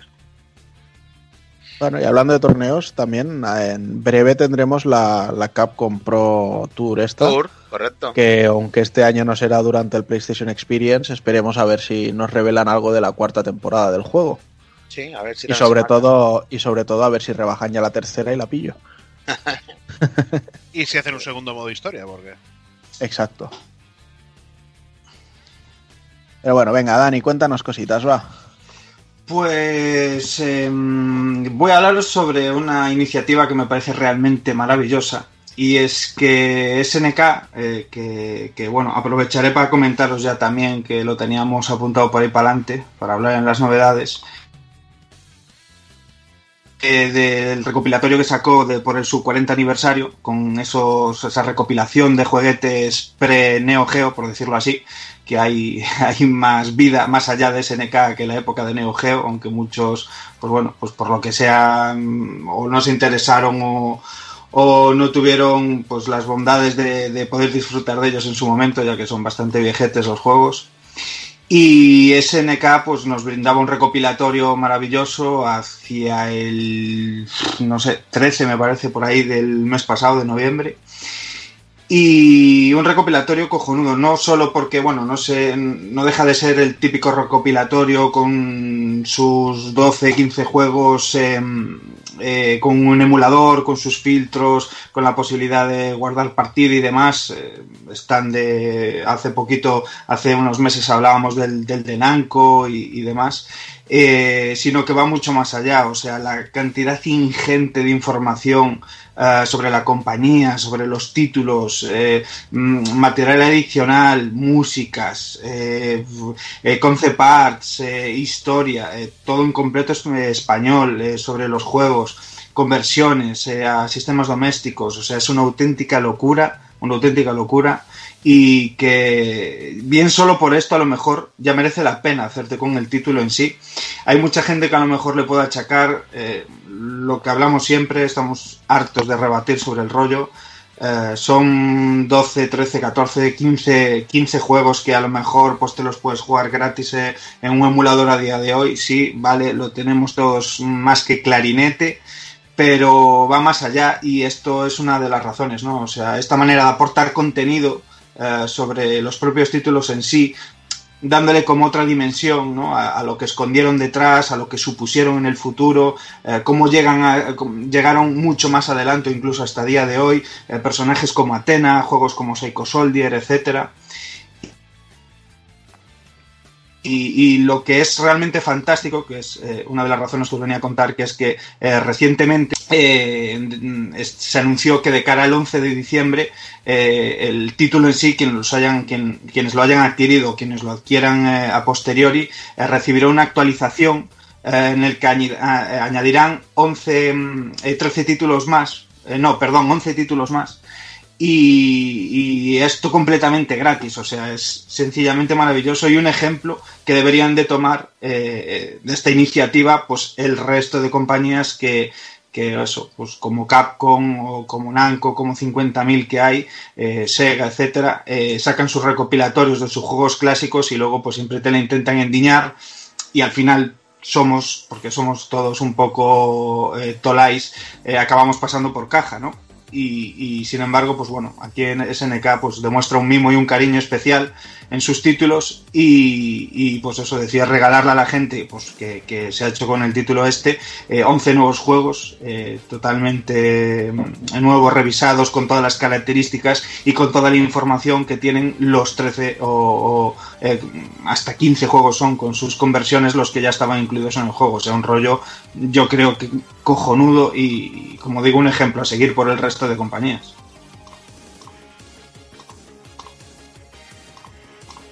Con la misma eh, os cuento que mmm, recientemente, hace unos 5 o 6 días, eh, en la cuenta oficial de lo que sería Sega Japón, eh, se empezó a trastear un poquito sobre el próximo pues, aniversario de la, de la Sega Dreamcast. Y, y, aparte de, mm, pues bueno, levantar un poquito las alarmas ¿no? sobre, sobre ese reciente consola mini, eh, todo cogió mucho más peso, mucho más rollo cuando empezaron a, a hablar, eh, hacer como una especie de encuesta a todo lo que es el público, a los usuarios japoneses y demás. Eh, qué consola, qué modelo de Dreamcast era su preferida, ¿no? Entonces empezaron allá a batallar un poco, se filtraron algo de información y tal, y bueno, es, eh, cogió muchísima, muchísima fuerza. Eh, un muy posible lanzamiento de cara al primer semestre del año que viene por el 20 aniversario de la Dreamcast de una Dreamcast Mini, ¿vale? Yo personalmente me parece un poco raruno, sobre todo porque sí se sabe ya lo confirmaron que habrá Mega Drive Mini, pero me parece que saldrían muy muy pegadas en el tiempo, ya que bueno, esta Mega Drive Mini que saldrá, saldrá ahora pues primeros de 2019 Y, esta Dreamcast Mini pues estaría bastante, bastante pegada en el tiempo. Otro de los rollos que no me parece, que me parecen un poco complejos a la hora de, coste barra desarrollo de- del hardware es que un catálogo de Mega Drive, un catálogo de Super, incluso de Play 1, que estuvimos hablando hace un momento, eh, un hardware del estilo de una Raspberry Pi 3 normalucha, pues te lo tira perfectamente. Y una Dreamcast, una Dreamcast es algo un poco más complejo de emular, eh, eh, como Dios manda, digamos, como una, emula- una emulación al 100%, es, es bastante más complejo, o sea, algo que supondría ya pues más inversión, más desarrollo, no sería todo eh, meter, meter billetes ahí en la buchaca como, como puede ser pues cualquiera de estas consolas mini eh, que, que llevamos visto tanto de Nintendo como, como ahora de Sony, ¿no? Eso sí, o sea, tiene un catálogo atractivo para, para hacer algo así, los juegos ya por HDMI se tienen que ver eh, de, flipar, incluso en teles ya de día de hoy, y puede ser algo, pero vamos, o sea, maravilloso, no sé qué pensáis vosotros. Bueno, yo creo que si hacen el, el Shenmue así por HDMI en el emulador se verá mejor que el que el, re- que el, que, que el port este. Pues sí, posiblemente sí. Pues yo te Hombre, digo una cosa. Hay hay más emula-. Bueno, hay emuladores buenos. Me parece que estaba el- uno de los últimos, el Red Dream, que se ve, se ve bastante bien. La verdad. Sí, sí, sí, a ver, em- eh, soporte, emulación y maneras de hacerlo no faltan, ¿sabes? Lo que digo es que a lo mejor que necesita un hardware que a lo mejor no es tan al alcance y tan económico eh, como dar una patada, como, pues eso, algo estilo Raspberry, ¿entiendes? O sea, es... Bueno, y, no, y, no tam- y, no- y que bueno necesitará eh, bueno no, no, no sea tan comprimido porque joder para hacer una mini tienes que meter ahí claro lo que dices tú una Raspberry es, mi- es, es una miniatura no sé si tendrá Ya. suficiente potencia para Claro, claro. Pero bueno, veremos a ver. De todas formas, vaya, o sea, ya miro a, a todo Dios porque Dreamcast yo creo que le, le, le pilla un poco entre medias, está entre el tirarle el dinero por nostalgia y tirarle el dinero porque hay muchísima que no la pudo disfrutar en su momento y con Semue se vio eh, y, y que desearían disfrutar de, de su catálogo hoy en día pues de una manera cómoda, ¿no? De un llegar y enchufar ahí a la tele de casa y ponerte a jugar. Hombre, yo creo que estaría muy bien acabar teniendo una Dreamcast mini, pero vamos a darles tiempo y que todo vaya, ¿sabes? O sea, Por favor. primero, primero tienen que sacar la Mega Drive Mini, luego seguramente tendría que ser una Saturn y luego ya hablamos de una Dreamcast, ¿no? Bueno, bueno, bueno, bueno. Primero la Mega Drive, luego el Mega CD, luego el 32X, luego la Saturn. ¿No? Más que nada, pero vamos, es que si no, al final los rumores que van a decir que la Dreamcast Mini va a salir antes que la, que la Mega Drive Mini. Es que Pues, llega un momento de las cosas parecen pues, pues. hasta absurdas. Pues comento no por mal, sino porque sale directamente de la propia Sega Japón, ¿eh? no, no, poca broma. Sí, sí. Pero ¿No había, ¿No había anunciado también un PC mini o eso era fake? Eso era fake, tío. Sí, ¿no? Eso era fake. Madre mía. Cabrón. Bueno, ya está la Raspberry. O sea, Y bueno, ya para finalizar, pasamos a lo que ha sido esta semanita, el, el mejor mes ya para Bethesda. Ha sido un verdadero desastre en todo lo que ha sido su lanzamiento con, con Fallout 76. Y es que desde, desde el lanzamiento han tenido, han tenido ya quejas, críticas, problemas y notas de mierda. Pues lo que merece el juego. Empezaba bien la semanita cuando, después del aluvión de notas negativas, y con razón, la gente se vio eh, la imposibilidad de poder hacer devolución de sus juegos porque Bethesda dijo, Nine, aquí mi juego no, no se devuelve. Os lo coméis. Para más Inri, si no fuese poco eso, la gente que pagó por una edición coleccionista de 200 euros, hay pobrecitos míos, se vieron eh, en la tesitura de que recibieron una uno de los elementos de la edición coleccionista, una, una bolsa que tendría que ser de tela buena, pues era de, de plástico malo del chino barato y asqueroso, de nylon. Y claro, eh, Bethesda envió a influencers y prensa una, una copia de prensa con una mochila bien hecha, como Dios manda, y, y a los que han pa- palmado 200 pavos, pues mierda para ellos. Cómetelo, para tu boquita. Y, la gente se le han inflado los cojones, pero, pero bien. Luego de esto, Bethesda diciendo que para no, no verse expuesta a una demanda colectiva, que se la podían haber comido, que esto en América muy, muy común, eh, dijeron que iban a rectificar y iban a, a devolver...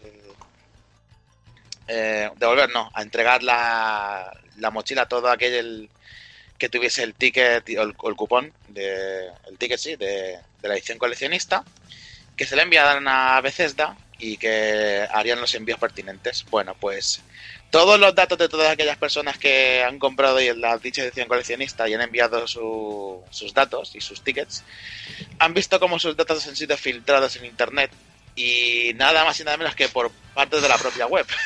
o sea, dentro de tu propia puta web has tenido una filtración porque algún gilipollas de, tu de- de tus PRs o por un mal funcionamiento de la web, que ya manda cojones, ha decidido liquear tu, los datos de tus de tus compradores con tarjetas de crédito, dirección, nombres, IDs, o sea, mucha tela.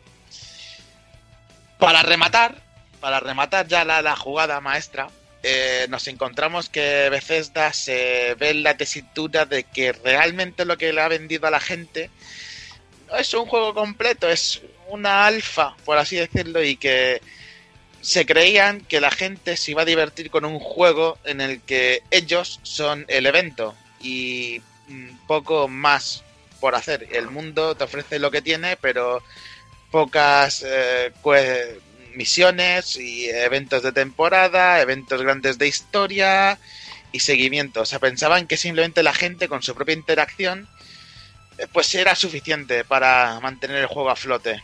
Sumando a todo lo que ha ocurrido ya, que he comentado, ha sido la tormenta perfecta y le está cayendo una le está cayendo la de Dios, una tormenta de mierda que en la que no se ha visto Bethesda en años. Yo creo que ni, ni ni con Skyrim, que salió lleno de bugs. Y en lo personal, pese a que no he jugado al juego, simplemente he estado leyendo y informándome bien, me parece correcto. A veces toca, toca pagar. Diría que tendría que haber sido previamente y no, no hacer este tipo de reservas sobre juegos que vienen que vienen dudosos, que ya se venían avisando, pero que toca dar un poco de, de- de caña y leña al mal trabajo. ¿Vosotros qué opináis? Sí, claro. Yo que muerta a veces, da y punto. No sé. Hombre, por- No, que va, no, no, no, no, que es broma, hombre, hombre. saca, saca los Doom, sacan los.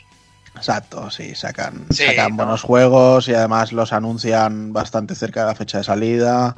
Sí, No creo sé, que Skyrim, bueno. que- creo que de Elder Scrolls 6 lo sacan muy Sí, cerca bueno. de la salida. Es que yo creo que, que valen más para publicar juegos que para, cre- para crearlos. Porque cada vez que crean algo. Bueno, no sé. Este Fallout. Bueno, Quizá- no se quizá habrán es hecho que- interno. Es que este, este Fallout ha sido algo rollo aniversario, ¿no? Este, este Fallout lo que ha sido ha sido un rollo, vamos a lanzarnos al MMO con nuestra, nuestra entrega. Y un MMO mm, en el que coges No, toda la base de, de un juego en solitario no... no. Sí que sí que co- coincidía con algún tipo de evento, como dice Takoku. No sé si es aniversario o lo que sea, pero que sí que ha salido, ¿Sí? Ha salido así en plan pequeño por celebrarlo de alguna manera. Por como sacó Fallout Shelter y demás. Yo no he jugado al juego, pero me voy a partir el ojete cuando vengan a decirte que el juego está de puta madre y que no tienes ni puta idea. Lo único que estoy pensando desde que estás hablando. claro, es que, es que no lo he jugado. Y la gente en Twitter, y hay mucha gente en Twitter que dice que es magnífico. Entonces, no sé. Met- Metacritic dice que 52 y la gente dice que en 2,6. Así que pinta 2,6. mal, pero, pero no sé. Solo quiero que te den caña. Todo lo que queda es esperar pues que acabe siendo un caso No Man's Sky también y que al final acabe estando a la altura de lo que Fallout se merece. O sea, al Ah. final todo el mundo puede cagarla alguna vez, ¿no? Pero lo que Sí. pasa es que le han cagado tanto con este Fallout y con, con todo lo que han hecho con él, ya no dentro del juego, sino en el entorno que canta mucho. Pero bueno. Bueno, pues si os parece, dejamos ya las noticias y vamos a ir ya con las novedades.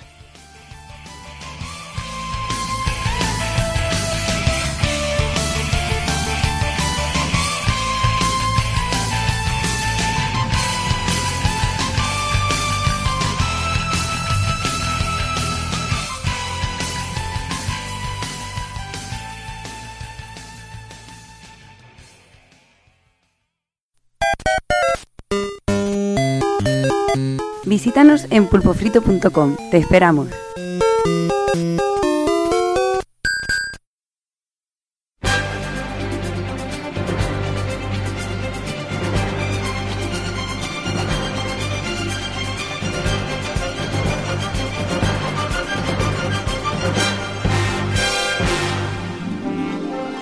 Venga, pues vamos a ir empezando las novedades y antes de, comenzar con las de este mes eh, y antes de que nos acusen de piperos y nintenderos, eh, vamos a comentar un poquito Forza Horizon 4, que deberíamos haberlo comentado el mes pasado, pero realmente yo lo pude probar un poquito con el Game Pass un par de, de días muy, muy livianamente. Y, y bueno, y Mangouras, eh, el amigo Mangouras eh, nos dijo que bueno, que, que éramos unos piperos, que como no habíamos eh, comentado la, la, la novedad más importante de, de Xbox y, bueno, la verdad es que tiene razón. Simplemente yo no quise analizar nada porque no había jugado suficiente y emplacé, le emplacé para que nos enviara un audio eh, que nos explicara él, el que le ha podido dar caña y además es fan del género, pues que nos explicara que nos explicara un poquito. Así que os dejo un momentito con el, con el audio que mandó el amigo Mangouras y enseguida volvemos ya con el resto. Va. Muy buenas, aquí Mangouras, el hombre del fuerte y flojo, y viendo que esta banda de cabrones eh, no han, ni han comentado nada acerca de uno de los juegazos del año, como Forza Horizon 4, pues bueno, vamos a mandar un pequeño audio de, de impresiones y, y bueno, a ver qué tal, qué tal queda. Eh, bueno, pues nada, Forza Horizon 4 eh, sigue bastante la senda del, del anterior juego, eh, después de dos años, y bueno, pues eh, cambiando lo que es la, la localización de, de Australia por Reino Unido y su gran incorporación, eh, su gran novedad es la, incorporación de las cuatro estaciones climatológicas, ¿no? Eh, que dará una variedad al, juego increíble. Eh, estas estaciones tienen un tiempo prefijado, mm, creo que es una semana, cada semana suelen cambiar, y pues podremos acceder a lo que es la base del juego, es la misma, pero nos irán cambiando lo que son las, las estaciones, ¿no? Eh, ¿Qué pasa? Que, claro, cambia muchísimo el estar en, en invierno con todo nevado, eh, afecta muchísimo la conducción, eh, visualmente no ves bien cuando está nevando, los días son más oscuros, eh, por ejemplo, a- al verano, ¿no? Con esa luminosidad, ese sol arriba, todo lleno de, pues de luz por todos lados, de, de- de, colores muy vivos. El otoño, por ejemplo, también con, pues con esas hojas cayendo y mucho viento. La verdad es que el juego, en ese sentido, parece que descubres cuatro juegos en uno, ¿no? Cada estación le da su, su propia, su propia, mm, pues eso, ¿no? Su, su impronta, ¿no? Entonces, mm, pasará de muchas veces de pasar por un, por cierto sitio y decir, uff, si parece que he pasado por primera vez y ya has pasado por ahí varias veces, pues porque claro, no es lo mismo estar todo nevado que, que pues eso, en primavera, lloviendo, eh, con todas las flores, entonces eh, en ese sentido es una de las grandes novedades. Yo creo que es algo que a partir de ahora lo iremos viendo en más, en más juegos de conducción, pero ojo, incluso incluso fuera de la conducción, posiblemente la gente se apunte este, este sistema porque la verdad que es una, es una gran novedad. Yo creo que para todo el mundo del, del género de los videojuegos, en este sentido, eh, está el tema de las estaciones, eh, yo creo que, que va, va a dar que hablar. Bueno, en lo que es el juego, en la base del juego, eh, pues bueno, sigue muy, muy en ese sentido, fuera parte del tema de las estaciones, ¿no? Eh, sigue más o menos la línea de los anteriores. Nosotros podremos movernos con libertad por, por todo el mapa y nos irán saliendo mm, diferentes eventos. Consiste en ir hasta la zona de desplazarnos hasta la zona donde esté el evento y nada, aceptamos el evento y nos ponemos a correr. Eh, disciplinas, pues desde carreras nocturnas, eh, carreras, pues eso, eh, por ciudades, mm, competiciones de rally fuera de asfalto, pruebas de especialista de cine en el que nos piden saltos con de hacer eh, superar ciertos metros volando o, por ejemplo mm, eh, retos eh, con vehículos especiales que no, no contaré para no, no dar tal pero que son espectaculares Eh, el juego lo que nos permite es total libertad. Podremos salirnos de la carretera cuando queramos, meternos por los montes, puedes meterte por los ríos. En ese sentido te da una total libertad y, está muy, muy bien resuelto. O sea, puedes hacer el cabra por donde quieras.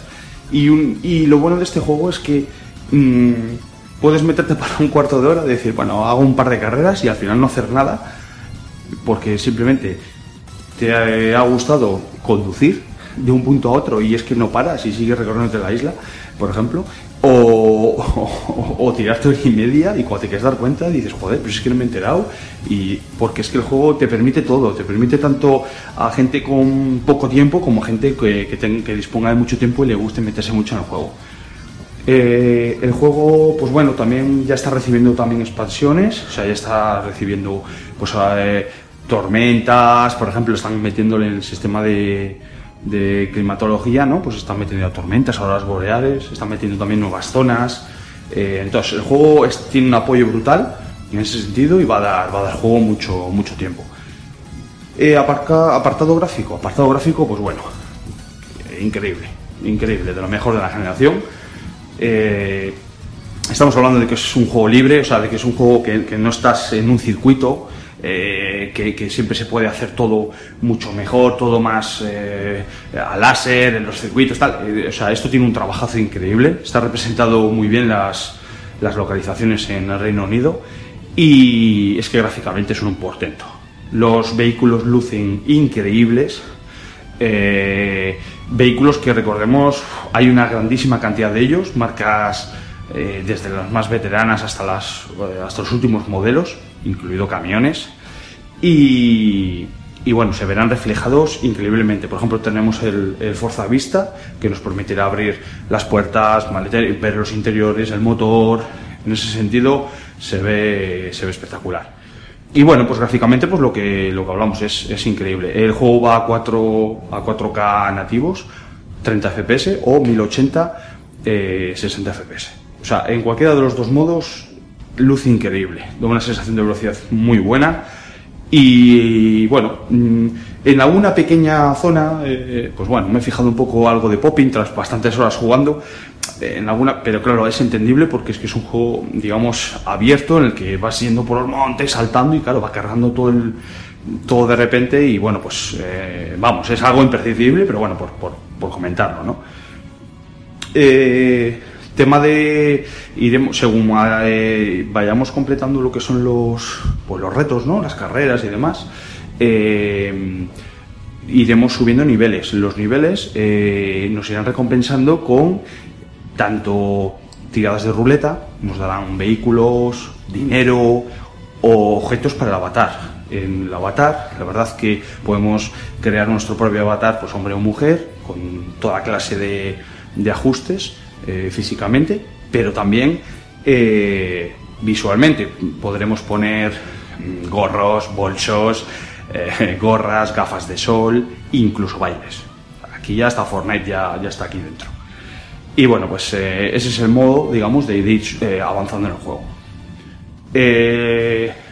Luego temas de, por ejemplo, musical, los, coches están grabados reales, o sea, el sonido de los vehículos está, suenan increíbles y tendremos también pues las clásicas eh, estaciones de radio en las que podremos ir mm, tanto desactivada como podremos ir poniendo pues hay una estación de radio pues más de rock, otra más música más bailona, más dance, y hay otra de música clásica. La música clásica, la verdad que es una pasada el estar en una carrera, eh, entrando como un loco, intentando, pues eso, destruyendo muros, eh, intentando adelantar donde no se puede, y, y estar escuchando a Verdi. Por ejemplo, eso es, es muy top. La verdad que es, choca mucho en un principio, pero es que tras, tras estar eh, eh, unas horas jugando, eh, la verdad que, es una pasada. Ese es un detalle muy bueno. Y, bueno, pues el juego, decir que, que, que es un, vamos, es uno de los, de los grandes del año, que hombre, podrá estar tapado por, por todos los juegazos que están viniendo, ¿no? Pero a nivel de conducción es un juego que le recomiendo. Todo el mundo que tenga Xbox por, que, lo, que lo pruebe y los que tengan PC también. Mínimo que se bajen la demo, porque ya con la demo van a, van a flipar. Eh, también comentar que bueno, el juego está recibiendo muy buenas críticas, está tanto en ventas como en, en críticas de prensa y del boca a boca y, y que bueno, y que está en el Game Pass y que, que bueno, que animo a todo el mundo a que lo pruebe. Y nada, pues simplemente me acuerdo de los cabrones de los pulpos que ya empezó a hacer la pre-campaña pulpera del GOTI y, y que os acordéis de este Forza Horizon 4. Venga, hasta luego, saludos.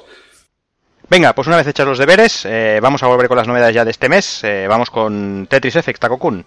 Venga, pues la verdad es que ha sido una grata sorpresa este Tetris Effect, eh, sobre todo para jugarlo con las VR, aunque bueno, también hay que decir que si lo pones con una Pro y una tele en 4K se ve de, de fábula, pero con las VR por todo el juego de partículas, por cómo aprovechan toda la profundidad, etcétera, etcétera, para todo lo que son los rituales en sí que, plantea el juego, pues queda de, de coña.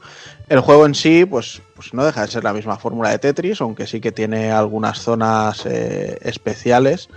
De hecho, se llaman la zona, que es una especie de modo en el que vamos acumulando barra y cuando la utilizamos, pues se congela el tiempo y vamos colocando las fichas con un poco más de tranquilidad. Pero lo que van haciendo es ir incrementando el. O sea, cada vez que rompemos una fila, esa fila se va a sumar hacia arriba hasta que al final terminamos el combo, se termina el tiempo y luego ya desaparecen y, nos hace un, combo más bestia. Y bueno, el juego en sí, como decía antes, pues básicamente son todo como rituales. Eh, es un juego sobre todo para relajación y cosas así.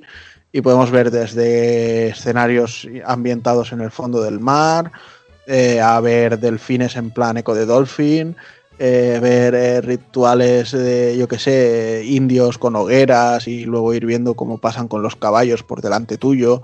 Incluso en alguna ocasión me, me he tenido que mover un poco con, con las gafas para, para, porque alguna de las cosas me tapaba un poco la visión de dónde iban a caer las fichas, Hostia, qué guay. etcétera, etcétera.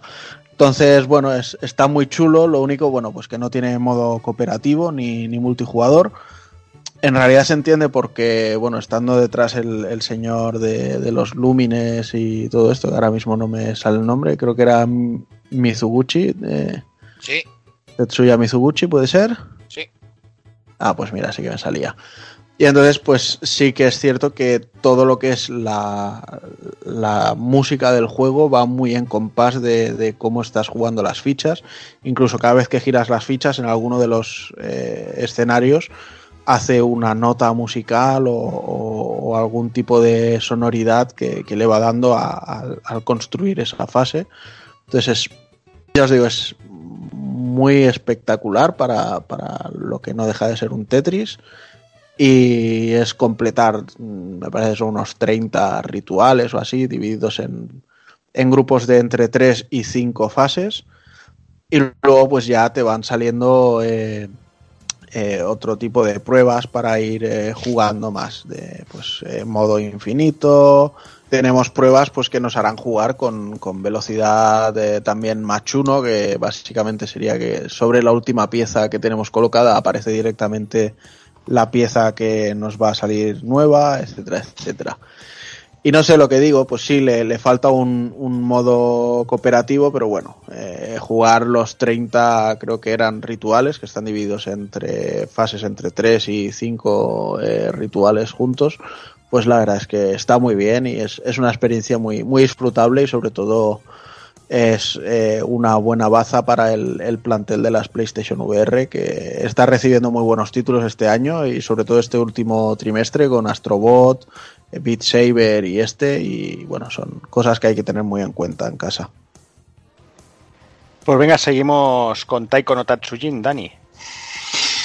Pues sí, el, el, arcade de sumo éxito ahí en, en Japón, pues eh, llegaba a Switch y, y, llegaba de una manera cojonuda, la verdad, porque bueno, podríamos adquirir el, el, juego suelto independientemente y luego pues lo que sería el pack con el típico tambor. Y la verdad es que bueno, mmm, si bien no incluye una barbaridad de novedades, eh, recordar a la gente que bueno, es un título que tiene una trayectoria de la leche, bueno, sobre todo en arcades dentro de lo que es el eh, Japón Y en sistemas, pues vaya, yo creo que desde Wii, PS2DS, un, vaya, o sea, un, montón de ellos. Y el tema es que mm, eh, la Switch en sí es un sistema, yo creo que muy propicio para, para, para el título. No si acaso a lo mejor con el accesorio del tambor, sino con todo el resto de... Tiene un abanico increíble de posibilidades de poder jugar con él, o en el panel táctil eh, propio de, de... usando lo que es la pantalla, eh, con, con, el control de los Joy-Con, del sensor de movimiento eh, al hacer que, que, tocamos un tambor. O sea, mmm, si quieres jugar, yo creo que el sistema es perfecto para, para, este tipo de juego. Y el problema que yo le veo es que mmm, tiene dos cosas que no me llegaron a, conquistar en sí. ¿no? Una es el, el plantel, el abanico de, temas o de canciones que, que, ofrece. Eh, sí es verdad que ofrece cerca de, de 70 temas así de salida. Eh, sé que mm, eh, poco a poco van saliendo más eh, en plan, pues esto DLC, no si para Play 4 ya hay o lo que sea. Eh, es un rollo que no me hace mucha, mucha, mucha gracia, pero bueno, sé que al fin y al cabo aquí lo que te hacen es, mm, te sacan lo que hay, ¿no? Con, con cuatro o cinco canciones dentro de cada grupo, porque las hay de anime y de manga, de videojuegos, de cosillas así. Y, y, te enganchan un poco con eso y luego ya te hacen pasar por caja con lo que de verdad merece la pena, ¿no? Y lo que es el rollo de las canciones, sí, pues te tienen un tema, un, jala, un chala de Dragon Ball, pues te tienen el tema central de, Super Mario Odyssey, tienen unos medley chulísimos de Kirby, o sea, típicas cosillas que, sí que le ponen un, le aderezan un poquito el, que te, te, te, te, intereses ¿no? por, por, jugar al juego con esas canciones, pero lejos de ahí, un mero aburrimiento, quitando lo que serían los minijuegos, es una especie de modo festivo y demás, que, tiene pues, diferentes minijuegos para jugar con los tambores. Y yo creo que está enfocado de alguna manera un poquito más a justo lo contrario que le pasaba a Taco Kun con Tretis Effect. O sea, aquí es más por el modo multijugador. Eh, de hecho, el juego individual ya digo, a no ser que te guste mucho, mucho, mucho las canciones y, y te resulte divertido. La percusión, pues no tiene más ciencia, la verdad. No es. No sé, no, yo lo que jugué con él no me, no me consiguió transmitir a lo mejor lo que me puedo transmitir, no sé, es que el DDS incluso, que era pues algo completamente casi pues mucho más artesanal que esto, ¿no? Ya, sin tener el accesorio ni el tambor ni nada. Yo creo que le falta un poquito de, de, no sé, de transmitir, porque sí es verdad que a lo mejor las teles de hoy en día pues tienen lag, tienen rollo, pero no sé, yo no me conectaba jugando con el tambor más que eh, intentando acertar cuando por la barra. Y, eso pues te lo da un Guitar Hero o cualquier juego de este tipo y, no, me, no me transmitía ni la música. Y eso que tiene 50.000 eh, opciones y cosas para adelantar la nota, para atrasarla, eh, para, para intentar ajustar un poquito ese lag que tienen eh, todos los sistemas nuevos y demás eh, con, con, lo que es, pues eso, sabes que, que la experiencia de juego sea lo más gratificante posible y a mí no me lo resultó, la verdad. O sea, no me resultó para nada el, el, jugar eh, con lo que sería el tambor ya no digo digo el juego en general tanto minijuegos como música como demás y vaya pero bueno estoy seguro que a lo mejor soy yo que soy un poco especialito para este rollo. Eh, de hecho las calidades del tambor y todo son increíbles. Es pues, muy muy muy cercano al arcade con la goma en el medio eh, con, con, más dureza alrededor que hace de platillos y demás. O sea que en plan calidad precio está cojonudo pero como juego musical ya digo que no me, que no me supo transmitir a lo mejor lo que me supo transmitir en su momento un, un Guitar Hero, un juego de estos. Venga, pues seguimos con Pokémon Let's Go, Son.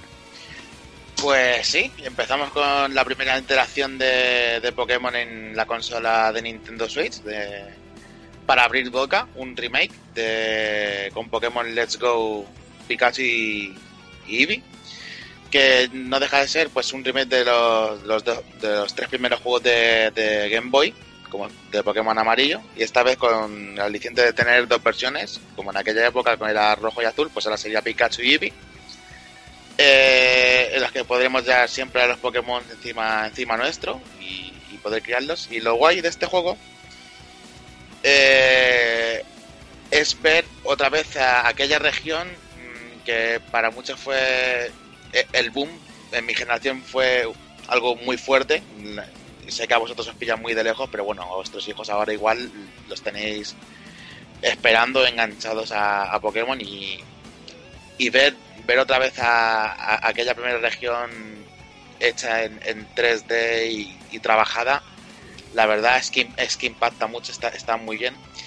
Y, y viene con novedades y cambios. Y esos cambios, por ejemplo, son que adopta la forma de Pokémon, de Pokémon Go, de móviles, en la que ahora los Pokémon los podemos ver por el mundo, ya no son combates aleatorios y no tenemos que luchar contra ellos. Eh, simplemente tenemos que capturarlos con las Pokéball. Y es aquí donde creo que Nintendo se ha sacado la chorra y ha hecho buena, buena gala de que antaño fuese una, una juguetera. Porque ha venido con un pack que para mí es imperdible. Yo creo que todos los niños lo van a querer tener. Yo me he hecho con una. Me trae muy buenos recuerdos de cuando, de cuando era pequeño y me ha gustado.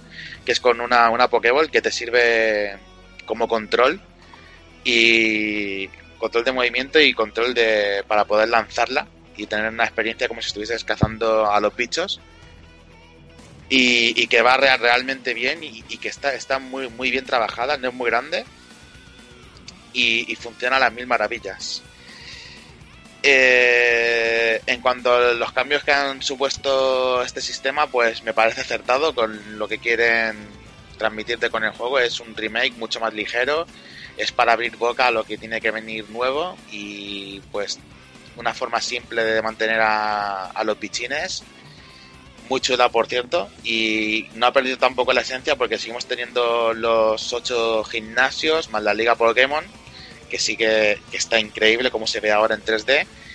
Y lo que sí tenemos, eh, ya que hemos perdido los combates de Pokémon, son muchos más combates contra, contra gente random del mundo. Que no es muy difícil, todo se ha dicho, porque los Pokémon que te viene, el Pokémon que te viene de base está chetadísimo. Pero que se agradece mucho tener, tener ese, ese pequeño reto por el camino para ir alargando un poco la historia que a decir verdad, pues no han añadido nada nuevo y eso es lo que le, para mí le pesa un poco al final del juego, que te lo pasas y es como, como antaño, como en los juegos. Es, hasta ahí es muy final remake que una vez te, te lo terminas no, no hay un postgame como en los más actuales Pokémon, que la verdad estoy un poco desconectado porque dejé de jugar ya a Pokémon y he vuelto aquí básicamente por lo que me trae de los recuerdos de, aquellas primer- primeras interacciones. Yo creo que todo aquel que es padre y tiene un niño y quiere, quiere probar esto de capturar los Pokémon y sentirlo como que de verdad está ahí dentro del juego, como cuando ves la serie, mm, debería, debería plantearse su compra y no solamente el juego, sino el pack con la, con la Pokémon, que está un poquillo caro, pero me parece imperdible. O sea, es increíble la, la sensación que es tener eh, la bolita en la mano y poder intera- interactuar. Pues puedes parecer mongolo, pero de verdad que. de No te excuses, no te excuses ahora. no, no, no, no. Si, si, si yo, para, para friki, yo, sí, no hay problema. Pero que de verdad que, que da muy, muy buena sensación. Y te das cuenta que aquí, aquí Nintendo se ha, ha trabajado un buen producto.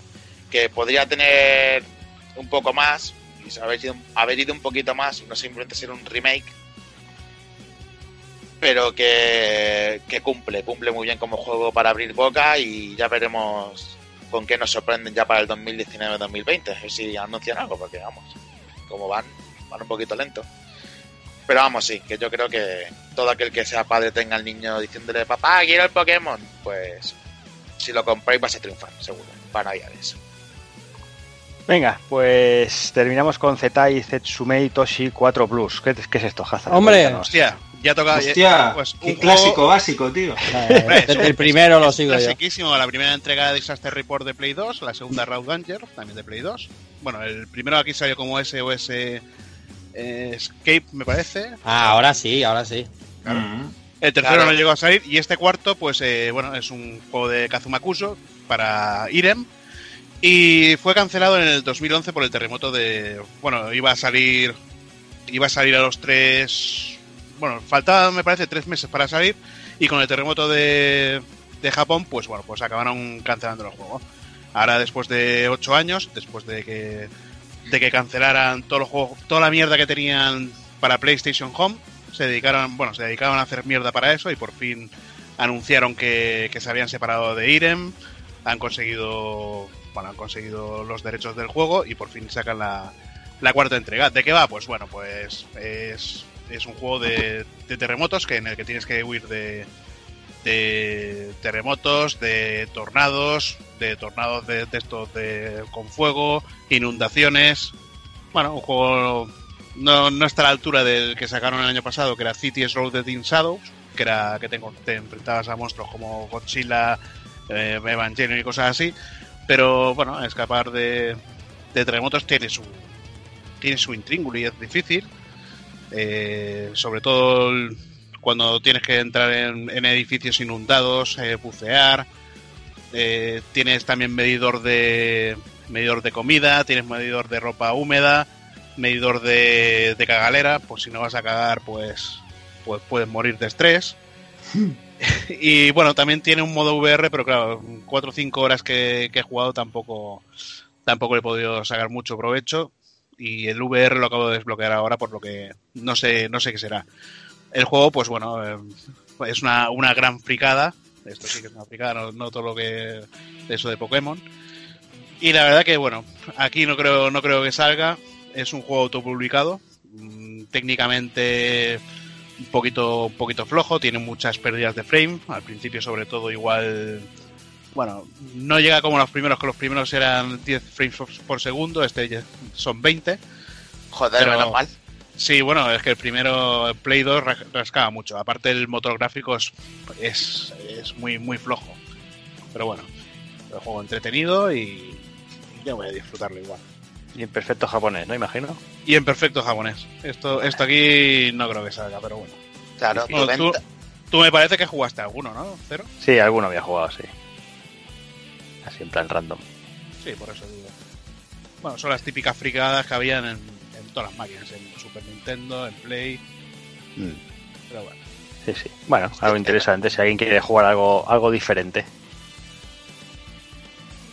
Pues venga, pues si nadie tiene nada más que, que añadir, eh, vamos a ir dejando, lo vamos a dejar por aquí, vamos con unos minutillos musicales y volvemos con el análisis de Darksiders 3.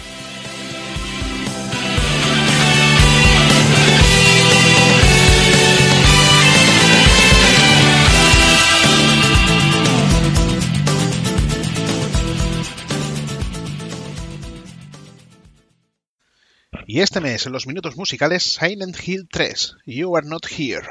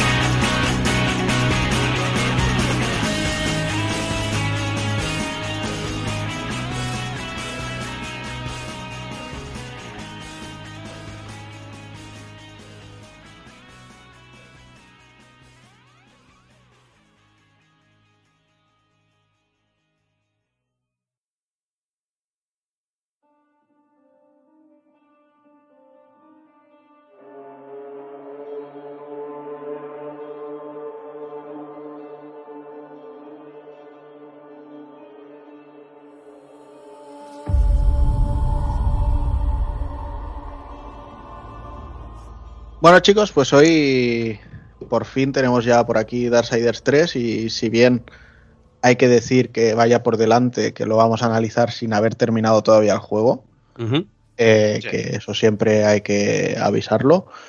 Eh, también tengo que decir que estoy pues bastante cerquita del final. Eh, llevaríamos quizá un 75% del juego. Y yo creo que, a ver, está todo el pescado vendido y podemos hablar con, con propiedad. Quizá no podremos hablar de cómo se desarrolla o, o se acaba siendo la historia, pero vamos, como tampoco se lo vamos a spoilear a nadie, pues no, no es un problema. Así que eh, vamos a ir a, a ello. Eh, bueno, lógicamente no podían faltar mis perros. Ahí están. Y ahora que han hecho su saludo de rigor, pues bueno, eh, hablamos primero, si queréis, un, un poquito de, de qué es lo que ha pasado con, con esta saga y todo. sí, bueno, es que Ca- camino tortuoso, tío. sí. Y bueno, nos vamos un poquito para atrás. Y bueno, muchos sabrán que, que básicamente Darksiders es un nombre, aunque en este título haya faltado, que es Joe Madureira. El señor Joe Madureira pues se hizo muy famoso a principios de los años 2000, si no recuerdo mal, dibujando algunas series de los X-Men para, para Comics Marvel. Y luego también lanzó su. Bueno, también dibujó algún cómic de los Vengadores con Spider-Man. Y en el universo Ultimate, sobre todo, también tuvo algunas de, de los Vengadores. Pero bueno, luego ya se, se hizo sobre todo famoso por su, por su género Amerimanga, como se bautizó Sí. y por el cómic de Battle Chasers, que era tan increíble como, como duro para nosotros porque no terminaba nunca y retrasos, más retrasos, cancelaciones, pero bueno, al final con 6-7 grapas te tenías que hacer la vida y, y bueno, creo que ahora cuando lanzó el, el último juego sí que sí que la continuó e incluso lo termina el juego, pero bueno, Sí, sí, eso es otro, sí, otro se- fregado Se, puso las pilas ahí, de verdad. no contento con, con, bueno, ya de por sí como dibujante, incluso con Marvel, es un hombre que, que los plazos de entrega le cuestan. En realidad también solo hay que mirar una de sus viñetas para ver que es impresionante el, el detalle y el mimo que le pone a todo. Pero bueno, en su día ya en PlayStation 2 ya intentó hacer sus pinitos dentro del mundo de los videojuegos con un título que se iba a llamar Dragon Kind, que bueno, básicamente era un chavalito con un brazo así extraño y que tenía alguna conexión con unos dragones. Se llegaron a ver algunas pantallas e incluso vídeos, pero el juego nunca llegó a salir a la luz. Y después de esto, pues nuestro querido amigo comenzó a trabajar en Darksiders para THQ. Y al principio de Darksiders yo recuerdo incluso haber visto algunos trailers muy, muy extraños que parecían más rollo marines espaciales contra alienígenas y cosas así que otra Mm. cosa. Pero también, además, se retrasó muchísimo porque recuerdo que era uno de los trailers, al menos la CG, con los que eh, prácticamente se pres- presentó PlayStation 3. Sí. Sí. Y al final el título, al menos aquí, salió exactamente el mismo día que Bayonetta. Lo recuerdo porque los pedí los dos a la vez. Yo también. Empecé a probar Bayonetta, luego empecé a probar Battle Chase, eh, Darksiders y me quedé ya enganchado hasta que me lo pasé y luego me puse con Bayonetta. Sé que muchos me tacharían de, de no tienes criterio de cómo hiciste eso, pero bueno, es lo que pasó. ¿Qué le vamos a hacer? Me sorprendió, la verdad es que me sorprendió. Con Bayonetta sabía que iba a por algo genial y con este iba a probar. Además, me parece que Game lo puso muy barato de, de salida porque era en fechas navideñas y tal. Y dije, hostia puta, pero bueno. Sí, sí que es verdad que fue en fecha navideña, sí, señor. Ujú. Sí. Y luego, pues ya sí que se vinieron arriba. La verdad es que el juego hizo una mezcla, era, era un batiburrillo de, de estilos de juegos, ¿no? Entre eh, God of War con The Legend of Zelda, muchos lo llamaban el Zelda adulto. Yo muchas veces en cachondeo lo digo, pero lógicamente tampoco lo pienso, que el mejor Zelda es Darksiders. Eh, claro, no, eh, ya vamos a ir a, a bien, ¿no? No vamos a hacer enemigos.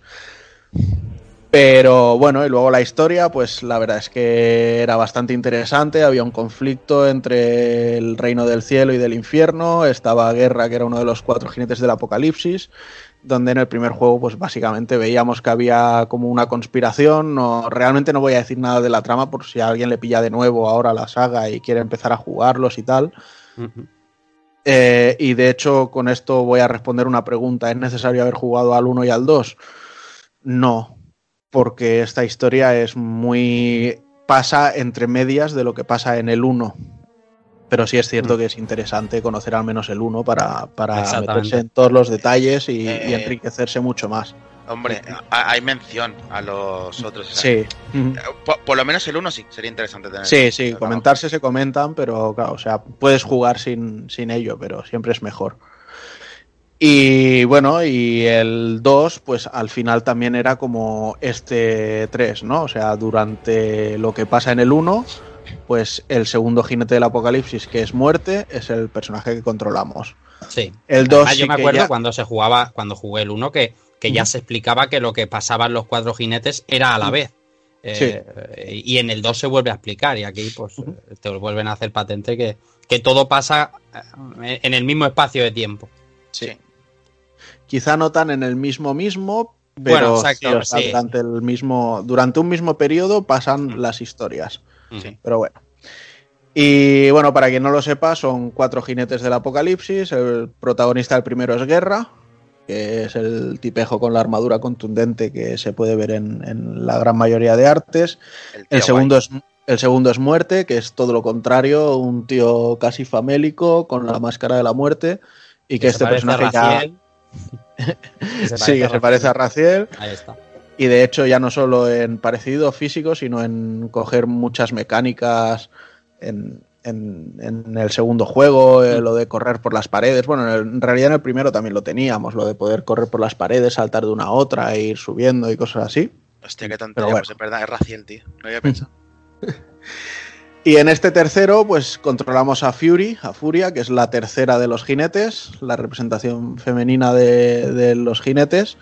Y nos faltaría para un hipotético cuarto Darksiders, que esperemos que salga algún día, pues Strife o Disputa, conflicto ¿no? O. Lucha.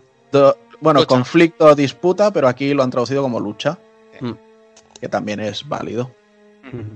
Y luego ya, pues en teoría vendría el capítulo en el que se juntarían los cuatro jinetes y sería el final de la historia. Si todo fuera bien, claro. Un mundo idílico. Claro que sí.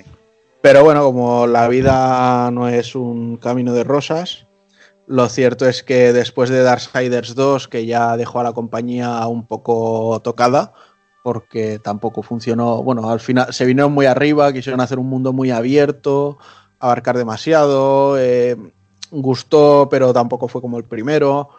Eh, luego además THQ entre juegos de pressing y eh, los U-Draw estos. Y mira Sí. que es difícil perder pasta con los juegos de pressing, pero bueno. No, pero con U-Draw pe- perdió mucha pasta. Y, y U-Draw fue tal, tal, tal, tal eh, batacazo Joder. que THQ se fue al garete. Y entonces los chicos de Vigil, que son los desarrolladores de Darksiders 1 y 2, pues acabaron esparciéndose un poco también. Cuatro de ellos, junto a Joe Madureira, fundaron Airship Syndicate, de los que hemos podido jugar no hace mucho el Battle Chasers Night War para todas las consolas y PC. Y los otros, pues, eh, acabaron fundando Gunfire Games, porque de hecho eh, fueron, si no me falla la memoria, los que están en Gunfire Games primero fueron a, a- a la empresa, es que no me acuerdo el nombre de la compañía, Crytek, puede ser, Crytek UK, que son los del Crisis, Sí, sí son. Pues- sé. eh, mm, fueron a, bueno, los metieron en, en Crytek UK, pero también se fue al garete Crytek UK Efectivamente. y se acabaron marchando, formaron Gunfire Games y lo que hicieron fue, pues una vez que THQ Nordics compró la IP de Darksiders, pues esta gente eh, se dedicaron a hacer el- los Darksiders War Mastered Edition y Definitive Edition, que son los remasters de Darksiders 1 y 2 Ujú. y ahora pues el 3 que, que nos ocupa. Sin embargo, también hay que decir que para este 3 el THQ Nordics no se ha mojado mucho, o sea, compró la IP, gastó pasta en la IP, pero no ha querido invertir demasiado o no ha querido arriesgar demasiado. Y entonces se nota, o sea, ya de salida se nota que el juego tiene un presupuesto muy limitadito y que han hecho pues lo que buenamente han podido con ello. Y de hecho es tan limitadito que es lo que hablábamos antes fuera de micros.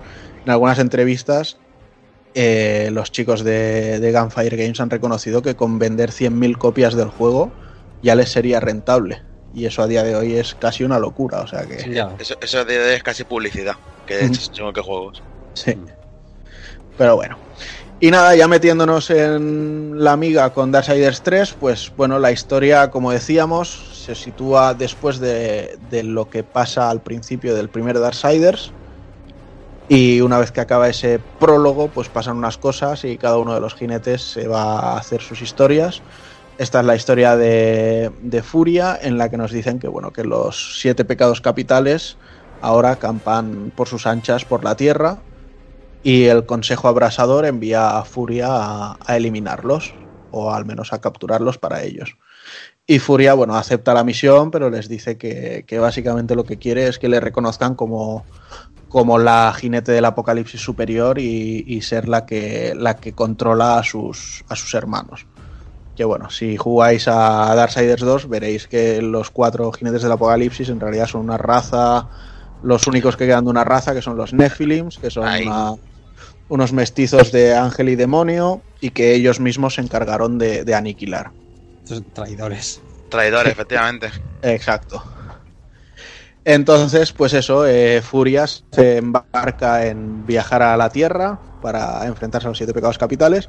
Y de hecho esa es una de las cosas guays también que tiene el juego, que es que todo pasa en la Tierra, al menos todo lo que yo he visto transcurre en la Tierra, pero una Tierra ya devastada por el apocalipsis, Sí. en la que queda muy poca gente. De hecho, eh, salvar a supervivientes es una de las misiones secundarias. En vez de encontrar artefactos ni historias así, es encontrar a personas y, y reconducirlas a- al refugio donde estarán a salvo. Y para la jugabilidad, bueno, pues si antes hablábamos que con Darksiders 1 la compañía había hecho un batiburrillo ahí con The Legend of Zelda, con God of War, etcétera, etcétera. En el 2 tiraron por algo más mundo abierto, e incluso metieron toques de Shadow of the Colossus con enemigos gigantes y cosas así. Y loot, loot a tope como si fuera un diablo y Vaya, es, ver- es verdad.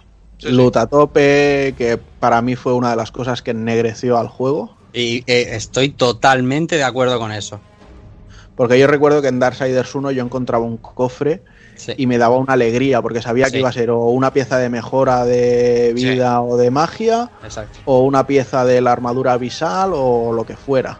exacto. En Darksiders 2, pues al final encontrabas 30.000 cofres y decías, bueno, pues este tiene un arma que son eh, 25 puntos por debajo de lo que la que tengo. Pero bueno, como las utilizabas para alimentar a las armas malditas y todo eso, pues te iba sirviendo, pero era muy pesado porque te pasabas más rato viendo lo que estabas cogiendo que, que jugando. Pero bueno, Aquí por suerte vuelve al sistema más o menos del primero. Del primer, Exacto. efectivamente.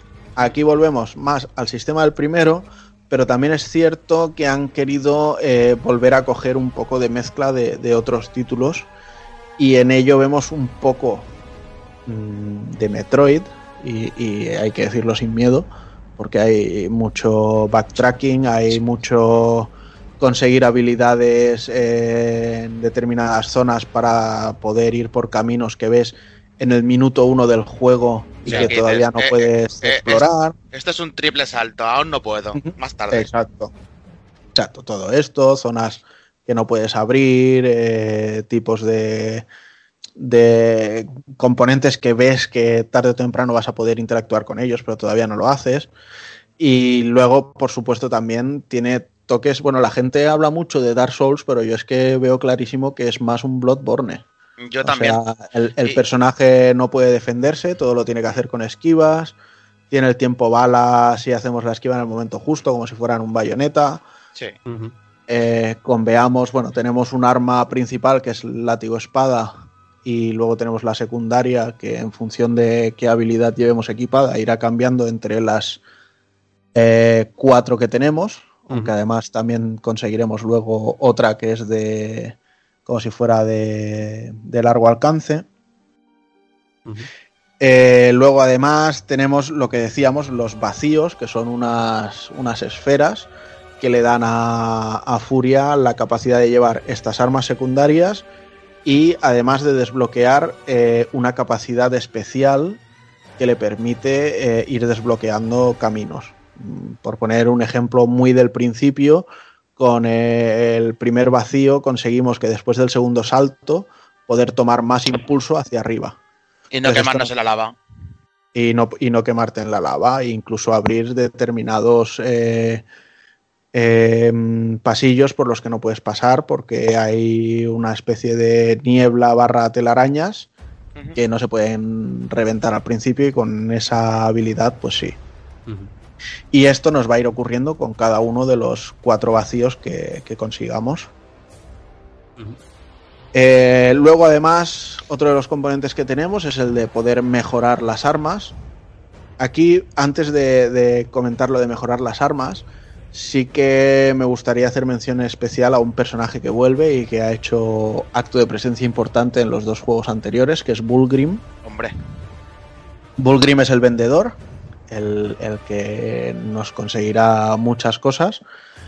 Y en este juego, bueno, en todos además nos permite utilizar unos agujeros de serpiente para movernos de una zona a otra en plan mm, transporte rápido.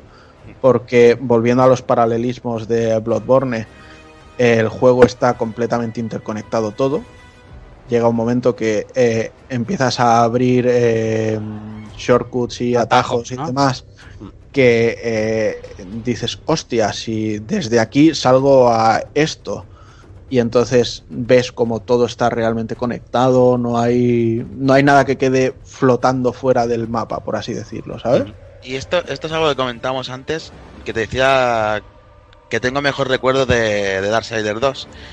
A mí, en lo personal, por ejemplo, el sistema de loot no, no me gustó nada tampoco de- del 2. Me gusta más lo que, hemos- lo que hemos traído otra vez aquí en el tercero. Pero sí que el mundo abierto, lo que me ofrecía, y cómo lo sentía yo me parecía me parecía mucho mejor me, me gustaba más desde luego pero es verdad que la- las conexiones que te proporciona este juego como estás referenciando otra vez Bloodborne es que está muy bien la verdad no no, no te no aunque me gusta más lo, ante- lo anterior no, no me quejo tampoco del todo no es una, una queja excesiva la verdad No, lo bueno de todo esto, aparte de que esté incon- esté conectado, es que no te lo esperes, ¿sabes? sí claro Sí. Es que cuando consigues ese atajo, te huele la cabeza, ¿no? Como, como, como nos pasaba en, en los Souls o en, Claro. En Bloodborne, ese primer Souls que era maravilloso en eso. Bueno, y además de todo esto, pues lo que decíamos, ¿no? Que Bulgrim eh, es recurrente en las tres entregas, pero aquí, además de poder comprarle, lo que podemos hacer es ir dándole las almas que recolectemos, porque ahora, cada vez, o sea, bueno, ahora y siempre, ¿no? Los enemigos al morir sueltan como unas almas, pueden ser azules, amarillas o verdes. Antes las verdes nos recargaban barra de vida y ahora lo que hacen es que nos suman, al- es más raro que aparezcan, muy raro, pero si aparece en el medidor del descanso del Nephilim, nos suman más uno. El descanso del Nephilim es la poción que podemos utilizar siempre, ¿sabes? O sea, tenemos un número determinado que irá aumentando y por los- mucho que y por mucho que las otras pociones que compras son finitas, el descanso del Nephilim cada vez que te matan se regeneran. un paralelismo con el Souls un frasco Sí. de estos Exacto. O- exacto. Eso es. Y además, por supuesto, pues cuando morimos, las almas que llevamos encima se quedan volando en la zona. Lo único, eso sí, y quizá a mí me hubiera gustado que, que fueran más fieles, es que en este juego no desaparecen. O sea, se quedan por ahí rondando y ya las cogeremos y las recuperaremos. No, no se llegan a perder nunca. A mí sí que me hubiera gustado que se perdieran. Sí, Pero bueno, lo que decía. Y lo que decía, estas almas azules, eh, que antes pues las utilizábamos para comprar ataques especiales y cosas así, ahora nos sirven para ir eh, alimentando a Bulgrim con, con almas, bueno, alimentando su, su codicia más bien. sí Y entonces, cada vez que llegamos al número que nos dice, subimos un nivel. Y al subir este nivel, eh, podemos mm, utilizar un punto de atributos que podemos distribuir entre vida, fuerza o arcano, que es el daño que hacemos cuando estamos transformados o con eh, los contraataques con el látigo espada, etcétera, etcétera. Y esto, por supuesto, hace que Bulgrim se convierta en una hoguera automáticamente de los Dark Souls eh, o incluso en una campanilla de esta de los Bloodbornes y que eh, además ejerza el, el papel de ser el, el personaje que nos permite ir subiendo de nivel. Y, y además también ejerce un poco el papel de, de chivato de- del juego que te va, te va narrando cosillas por ahí. el- Sí, el sí, buen él siempre, él siempre sabe cosas y, y Sí. te va informando un poquito. Y entonces, bueno, pues además de Bulgrim, tenemos por ahí a uno de los hacedores, que es una raza que iremos conociendo en el 1 y en el 2, Sí. y que su papel será el de poder mejorar las armas y los artefactos que, que hayamos ido encontrando.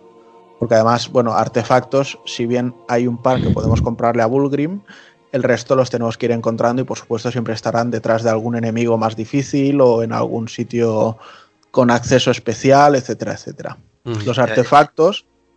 Dime, dime. No digo que. Y además aparece relativamente pronto en el juego. Mm, Sí, Creo que incluso antes que en el, que en el 2, si no me equivoco. sí, sale muy, Ah. muy rápido. Muy, sí. muy rápido. La, la- la figura de Hacedor sale mucho más pronto aquí que, que los anteriores, la verdad. Sí.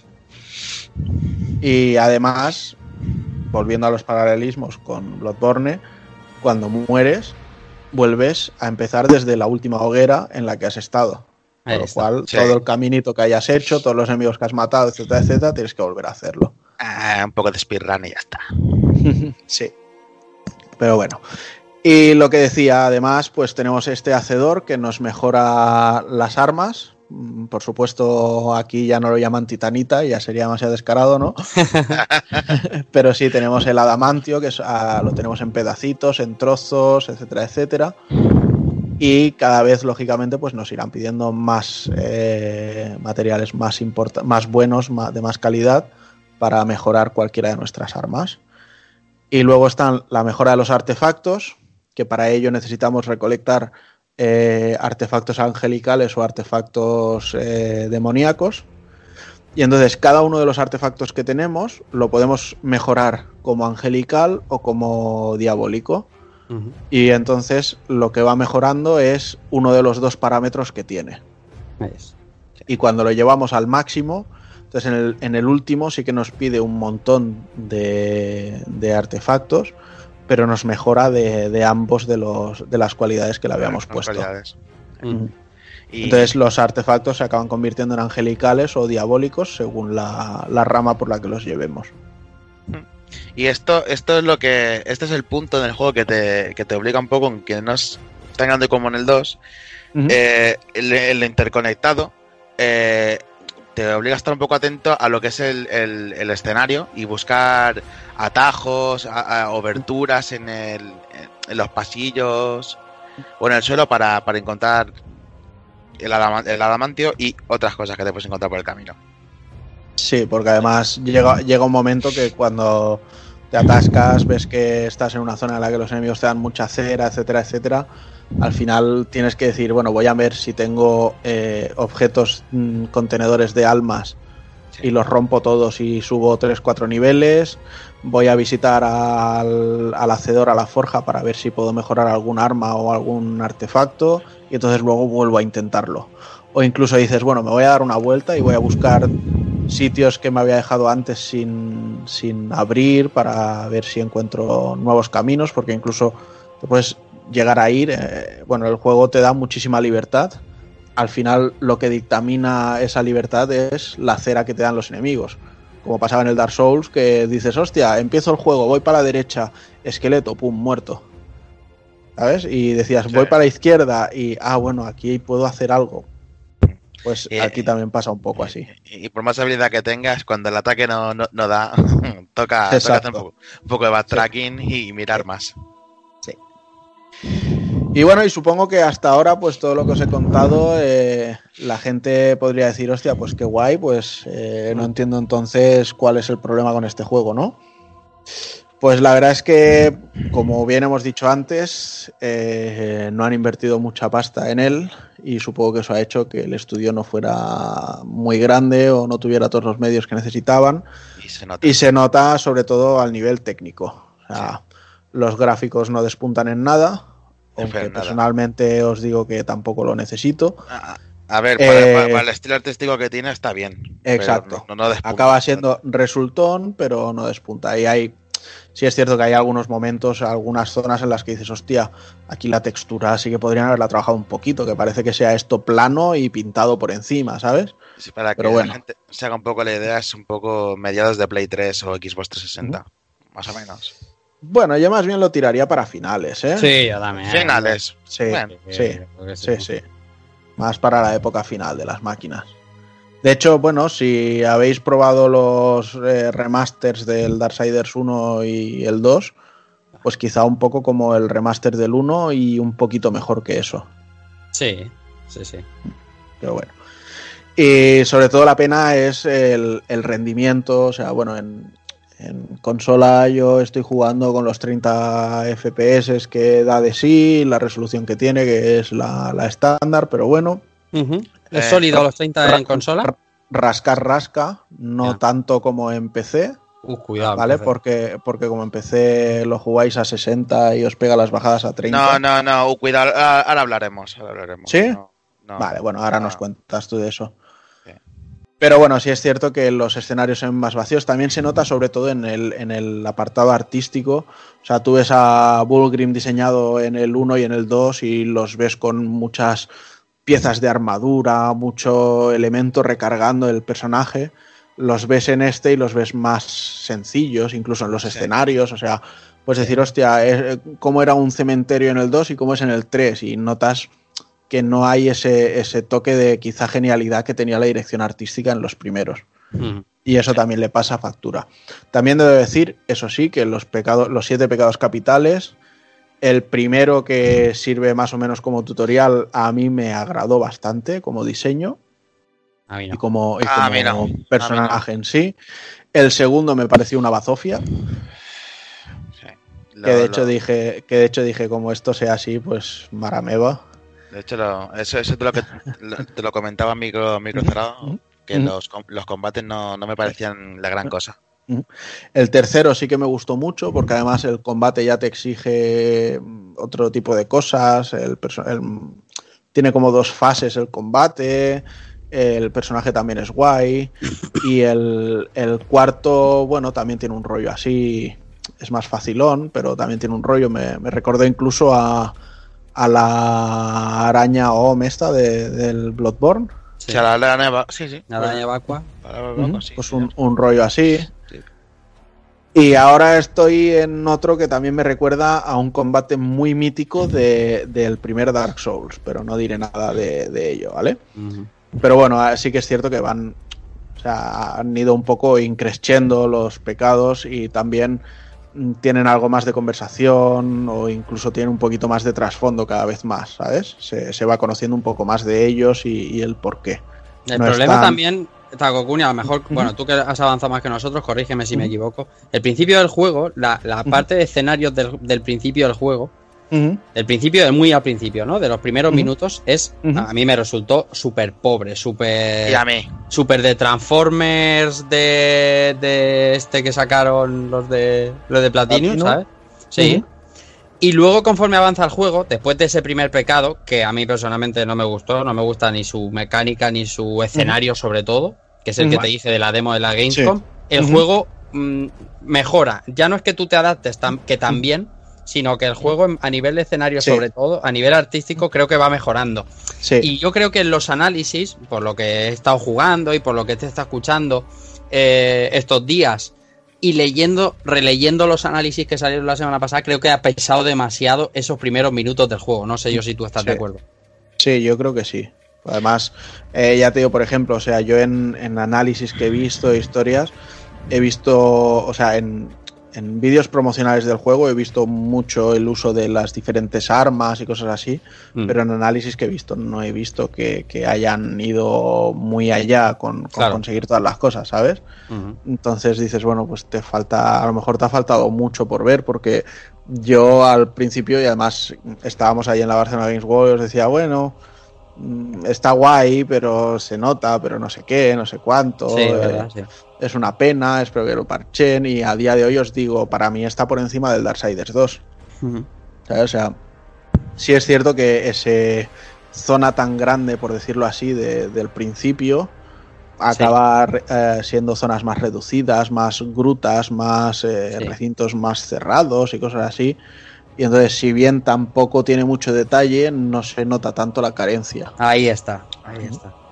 Ah, Pero por ejemplo, por ejemplo, una cosa que me gusta y que la veo por encima del 2 es la variedad de enemigos, de tipos de enemigos y, y las mecánicas que tienen. O sea, en el 2 prácticamente te pasabas el 90% del juego luchando contra esqueletos.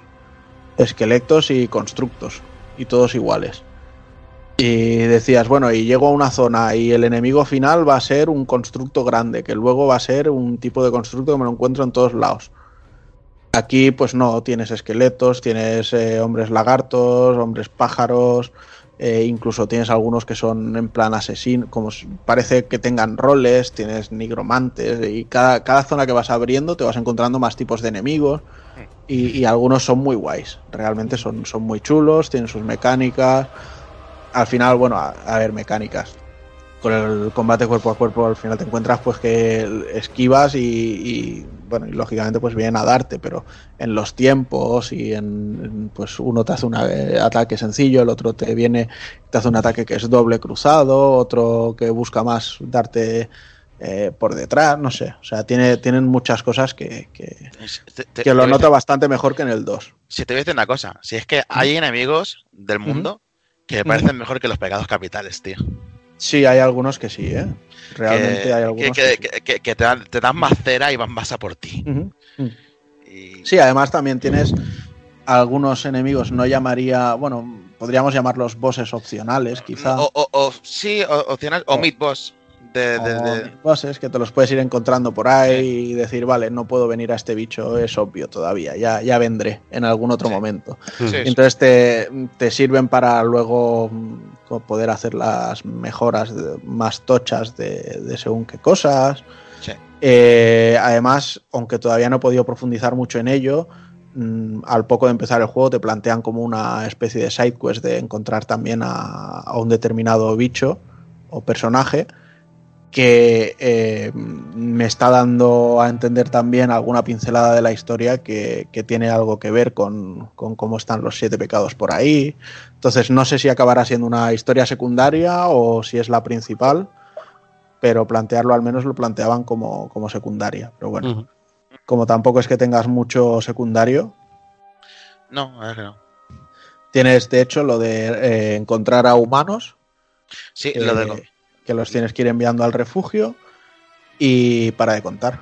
Sí, y, y bueno, el, el upgrade de, de armas. el- Bueno, los upgrades de armas y eso sí, pero que es más de, de por necesidad que por, por recolección. sí, verdad que sí. Pero bueno. Y en el apartado sonoro, pues eh, tampoco hay mucho que decir, la verdad. No, la verdad es que no, no, no destaca. No se te quedan en la cabeza muy. No despunta, de hecho, tengo que decir que en algún momento puede ser hasta desastroso, porque en, en el combate con el segundo pecado, eh, en el momento que llegas y empieza el combate, siempre tenía ahí como un poco de, de tirón el juego, y, e incluso se notaba en el sonido. Mm, Había Eh. algún ataque que hacía que notaba un, un- un- un tirón ahí en el sonido que iba a. a- no Ah, sé. Ahí quiero entrar yo. Antes te he dicho que, que igual no, no había que tener tanta tanta fe con, con PC. De, de frame rate sí que me va bien. Casi todo el, el rato del juego 60, clavado. Bueno. ¿A ti no? Bueno. No, no, no, no, a mí no, a mí no. Yo he tenido que bajar cosas a, a alta porque las bajadas eran dramáticas. O sea, no es que te bajen estos clásicos 10 frames que tal, no, no, no. Es que te metes en un boss y cuando el boss dice de hacer un cambio de fase o cualquier historia de esa O o... más partículas en pantalla, ¿no? Eso flipas, o sea, se pone eso a 15 FPS y vete tú a esquivar, ¿sabes? Pues yo, yo gracias a Dios, no he, ten- no he sufrido tan, tan. Sí que he tenido alguna bajada, pero no, no tan bestia. Lo que sí que he sufrido bastante, por desgracia, han sido, han sido chapadas de juego duras. O sea, de estar en la sesión y de repente, ¡pap! Que, que te pete el juego. ¿Ves? A Eh. mí esto en, en la Play también me ha pasado. De hecho. ¿Cómo, cómo? ¿De verdad? No puede ser. Sí, sí, sí, sí, me, me petó tres veces Joder. y luego, y luego salió un parche, el 1.04, y con este parche ya no he vuelto a tener ningún, ningún crasheo. Y Pues entre todas las veces que estoy muriendo, porque estoy jugando en apocalíptico y la verdad es que muero mucho, Buah, Eh, pues, yo, cre- yo creo que perfectamente llevaré 15 horas jugadas. De esas 15 horas sin el parche serán las 4 o 5 primeras. Y ya os digo que estas 10 últimas ni, ni un solo, ni un solo Pues- problema de, de crasheo del juego. Pues a mí precisamente hubo un, un momento en el que estaba, iba con un buen, un buen ritmo y digo, ya está, pues voy para acá. Eh, a las puertas del boss, ¡pam! Petada. Pero una petada gorda de en plan de perder todo el recorrido. Todo lo hecho, todo lo, lo conseguido. Mm. Y, y- y te toca, te toca la puta moral. Y, y menos mal que la han parchado porque, madre mía, eh, Mm. de estabilidad el juego de Vanilla ha Sí. venido, ha venido tocado. Sí, es, es una pena, pero bueno, tampoco ha sido un caso Fallout No, 76. No, no, desde luego no. Gracias a por Dios. suerte. Por suerte, tío. Pero bueno. Y nada, pues quizá un poco para ir cerrando, eh, os diré eso, que posiblemente no nos vamos a engañar, no está a la altura de lo que esperábamos que fuera un Darksiders 3 después de dar la saga por muerta, luego ver Sí. cómo renacía, etcétera, etcétera. Pero es un juego que conforme ha ido avanzando, eh, le he ido cogiendo más cariño, el personaje también se está trabajando bien. El, el personaje me parece el mejor. Yo ya de, Mm, de- de sí. los que han salido por ahora. Cuidado con guerra, cuidado con guerra. ¿eh? Guerra, Es verdad, es, guerra, es verdad, mucho es- guerra. es- es verdad que Guerra tiene mucha Guerra guerra, es un carisma, pero vamos. ya, ves, pe- pero Furia tiene unos Furia es- cojones. Sí. Además, como trata a su al acompañante este, eh, Sí. eh, es- me, me mola un mazo. ya ves. Entonces, entonces, ¿te parece justa la acogida, Taco Kun? Mm, no, no. No porque... ¿Sabes qué pasa? Y sin querer eh, decir que sea el mismo caso, ni mucho menos. Ah, eh, no sé si os acordaréis, Demon Souls, cuando salió, sí, que, nadie, joder, Sí, no me claro. acordaba, claro. que na- que nadie sabía lo que era eso. Salió en, compré Jap- yo de Nisa, de Nisa. salió, ¿no? salió en Japón y los japos dijeron, Buah, es que esto es un juego demasiado difícil y, y no vamos a engañar a nadie. O sea, Demon Soul eh, en parte molaba por lo mal hecho que estaba, de que a veces estabas en una esquinita posicionado y el muñeco se caía y se te bugueaba y, Y, y- y- bueno, y- y el traqueo de los golpes. chato, pues eh, un poco todas estas mierdas, ¿no? Pues también lo veo aquí y, y lo que pasa que a este juego le ha pesado más. Demon Souls para mí se ha convertido en uno de culto y por méritos propios, ojo. Mm. Sí, porque lo Sí. y bueno, yo espero que este juego sí que al menos sean capaces de parchearlo y dejarlo estable y dejarlo todo bien. Y me parecerá ya correcto para, para tener un título de, de- de una nueva toma de contacto con la saga y de, de que THQ Nordic vea que si meten pasta y lo hacen bien, la gente va a responder. Sí, eso es. Además, Además que, que Lucha tiene mucho potencial como personaje también. Vaya, y, y no solamente eso, es, es el, la, como se diría en la ima- to- el mapa completo de lo que sería eh, el poder tener el último juego con los cuatro jinetes y todo el potencial que eso tiene. O sea, lo, que- lo que podrías hacer sería increíble. Yo creo que deberían darle la oportunidad de meter la pasta. Sí. Y creo que lo van a hacer, ¿eh? porque ya Sí, te digo Sí. que con sus más y sus menos ha acabado saliendo un producto bastante más redondo de lo que quizá la prensa ha dictaminado. Igual la gente venía, la prensa venía muy resquemada de Fallout 76 y han dicho, pues, ala, eh. Eh, follada que te meto, que con Fallout nos ha ido muy guay ir de, Mm. ir de Mataharis, ¿no? Y que, y que se le estaba esperando a Darksiders, o sea, se veía, Sí. se veía barruntando ya, o sea, Sí. se veía, Sí, se mascaba sí. la tragedia, que no pasa nada, o sea, que no lo estoy defendiendo yo al juego por encima de lo que tal, pero que es que a veces en esta industria pasa, que están esperando a un juego y... Que sí pasa, vaya. Eso es, que están esperando a un juego para darle la cera que le corresponde. Sí. Sí. Y bueno, pero bueno, lo dicho, que si buscáis un juego que tenga las pinceladas de un Metroid, un Bloodborne, que te haga sus eh, puzzles, porque también tiene puzzles, no es todo acción, sobre todo con, Com- combate entretenido. un, combate, un sistema de combate bastante entretenido, al que quizá eso sí le echo de menos. Por ejemplo, mira, en, en el DMC de, de Ninja Theory, con el rollo de que unas armas fueran azules y, o angelicales y las otras demoníacas. Demoníacas, sí, señor. y los enemigos tenías que ir cambiando porque si no, no les hacía daño. Eso hacía que el combate, cada arma tuviera un peso más significativo. En este, la verdad es que si te propones, pues puedes jugar con el arma principal todo el juego. Pero bueno, al final eso pasa en todos los juegos. porque en un Dark Souls o, o volviendo al Demon Souls, quien haya jugado, o sea, se iba primero al nivel eh, 3-1, me parece que era, evitabas a todos los enemigos, cogías la, la maza que había y ya prácticamente te hacías todo el juego con esa arma o los de la espada del dragón, ¿sabes? O sea, Sí, sí, sí. sí. bueno, pasa un poco esto, que quizá en, en las mecánicas con los bosses hubiera estado bien que fueran más débiles a una secundaria que a otra, o que tuvieras que ir combinándolas para hacer eh, según qué cosas en el combate, pero bueno, al final no deja de ser un, un buen proyecto que podría estar mucho mejor, pero Sí. que tampoco ha sido decepcionante en absoluto. Yo la, la idea que tengo al final es que eh, no se deben conformar con que sea un juego de, de 100.000 copias y ya sale ya sea rentable. Tienen que meterle ahí un, un buen pastizal y, Ahí y que que aspiren a más. Una inyección de pasta, un motor gráfico guapo, Efectivamente. Pero, un, pero, un sacar chorra, vol- pero eh, entendéis un- que ahora es más fácil amadu- porque estaba la saga estaba muerta, la rescataron y había que verlas venir, ¿sabes? Sí, claro que Yo sí. creo que han hecho justo lo que lo que lo que debían. Me parece Y un, sobre un todo- globo sonda de, de juego. Sí. Casi, casi. Y sobre todo llamar a Joe Madureira, a incluso a Airship Syndicate completos y decirles, oye chicos, vamos a hacer el juego conjunto, vamos a ser los que éramos y vamos a cerrar la saga que desde principio queríamos. Sí. Yo creo que eso sería el movimiento que THQ Nordic tendría que hacer. Y poco más os voy a decir del juego, simplemente que imaginaos eso, que si me está gustando, que para mí es muy posible que entre en no los primeros, pero sí en mis gotis de este año. Honda, mira tú por dónde.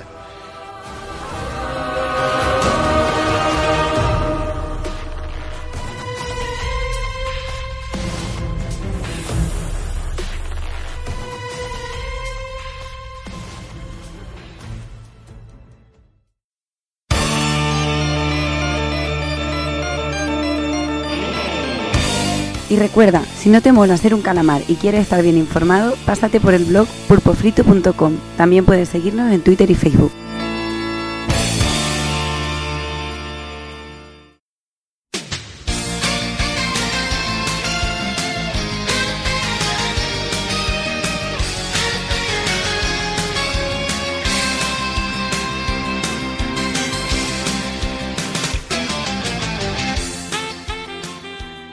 Pues hasta aquí un programa más, eh, último programa del año, eh, de- al menos del actual, retro, esperemos si, si nos da tiempo a grabar alguno más. Y como siempre me queda despedirme del personal, me empiezo despidiendo del señor Hazard. Pues muy bien, yo voy a jugar al juego de las carreras en VR. Ya. Y sí. No creo, no creo que sea mi Goti, pero yo creo que estará ahí, ahí. Ya que la, la mayoría de los Goti de, de Play 4 no he jugado ninguno, no he tocado ninguno. pero. Este año, pues. Pero bueno, mal. pero bueno, pues pondré, pondré un par de indies Y un par de yakuzas. y un par de yakuzas. Bueno, ¿cuántos son? ¿Tres o cinco? Nosotros cinco, segu- Ah, seguramente. bueno, pues entonces puede- puedo poner unos cuantos yakuzas. Sí, sí. Muy pues bien. Hazard, hablamos Venga, en breve. mes que viene. O el año que viene. Exacto. Venga, me despido también, señor Sonchama. Pues. Hasta el año que viene, voy a decir. pues muy bien, muy. Un buen programa. Hemos sacado aquí. Me he podido quitar un poco con Fallout, aunque no lo he jugado. Ya ves tú. Eh, sa- sacar toda la mierda que hay a veces en la industria. Y me voy a retirar a mi cueva a seguir jugando a Monster Hunter, que estoy enfermado. Cazar Pokémon. A cazar Pokémon también. claro. Ya, ya me dirás tú cuando tu niño te diga, papá, quiero el Pokémon. Te No, de acordarás- momento no, no lo ha dado por esas cosas, de momento. Ah, eh, tienes suerte. Yo me sé de otro que sí que va a tener que palmar. Se va a acordar Eh. de mí. Es lo que hay. Ya ves. Y nada, a seguir viciando y con ganas de que llegue el año que viene para el siguiente programita. Pues venga, Son, hablamos en breve. Venga, cero. Y me despido también, señor Rafa Valencia. Pues nada, como siempre, un placer. Un poquillo triste porque eh, esto de acabarnos de ver en Barcelona y saber que queda tanto tiempo para volvernos a ver es chungo, pero, pero ya estoy contento porque ya estoy con la cuenta atrás de Kingdom Hearts, ya estoy ya enfermo a tope y voy a empezar a hacer a empezar a hacer la campaña de Dragon Quest Goti 2018. Amigos, cuando os pida, cuando os pida haceros los boteos, acordaros de Dragon Quest. Aquí estaremos para, para contar lo que la gente decida. Mm, ahí, podemos, abrimos. ah, ahí podemos negociar tú y yo. En breve abriremos votaciones, Ahí está. eh, que ya va a ir tocando. Sí, señor. Pues nada, Rafa, hablamos para eso, Coti, va. Chao, chao. Me despido también del señor Takokun. Pues nada, chicos, como siempre, un placer estar por aquí, eh, haber podido charlar de esos awards, de ese pedazo de Darksiders 3 y de, bueno, de compartir un ratito con vosotros, que siempre es agradable y, y sirve para, para aprovechar el fin de semana. Y me vais a permitir que haga una cosita despidiéndome, que me han dicho que no tenía huevos. Mi señora me ha dicho que no tenía huevos de enviarle un beso. Así que yo, yo, yo, yo que soy más cabrón que nadie, se lo voy a hacer. Madre mía, chaval. Para que veáis. Falling, in love. mien- mientras sea un beso y no lo que se oye fuera de cámara, cuando se lleva el micro por ahí, por, la- por la casa. Madre mía. Madre mía, el Takokun de 2016, si se escuchara Sí. ahora. Ya. Ya ves, ya ves, tío. Eso, eso lo tienes tú claro. Ya ves. Madre mía. Que me Qué decía, raro. menudo ébola das, que estás todo enamorado, me das, un- me das cáncer de sida. Lo vi sin dier, tío. Lo vi sin dier. Todo romántico, tío. Bueno, ya está. No. Sí, sí, hasta ¿Algo más? ¿Algo más? ¿Algo más? Y un, y un abrazo también. Madre mía. Madre mía, no me, no me nombres cero, tío, que no puedo hablar, estoy llorando.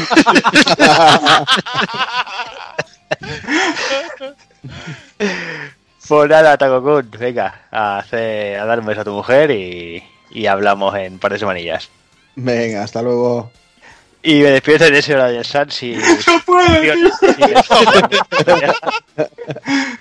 Madre mía, chaval. Por el carajo me manda mis besos y abrazos. Ni un miserable abrazo, yo no digo un beso, chaval. Tantos años de relación para esto, en fin, yo no digo nada. Yo no digo nada. Se- Aprovecha que no estaba débil, ¿eh? Por eso. Ya, sí, sí, sí, sí, bueno, está débil, le está cayendo la troleada extrema, pero haré, haré, haré que llegue a sus oídos. Ay, Dios mío, madre mía, no sé, se me acaba de enternecer el corazón, no sé por qué. No sé por qué. Pues nada, ahí nos veremos en el, en el Goti este, que siempre gana, siempre ganas de Goti. Son programas cojonudos de libres ahí de, de, de controleo sano a tope. Y, y que tenemos que hablar a ver. God of War. Y, ¿Analizamos God of War en el GOTY o qué? No, no, no, no, no, no lo veo, no lo veo. Lo, lo- lo veo más un programa de, de mandar besos por ahí a la gente.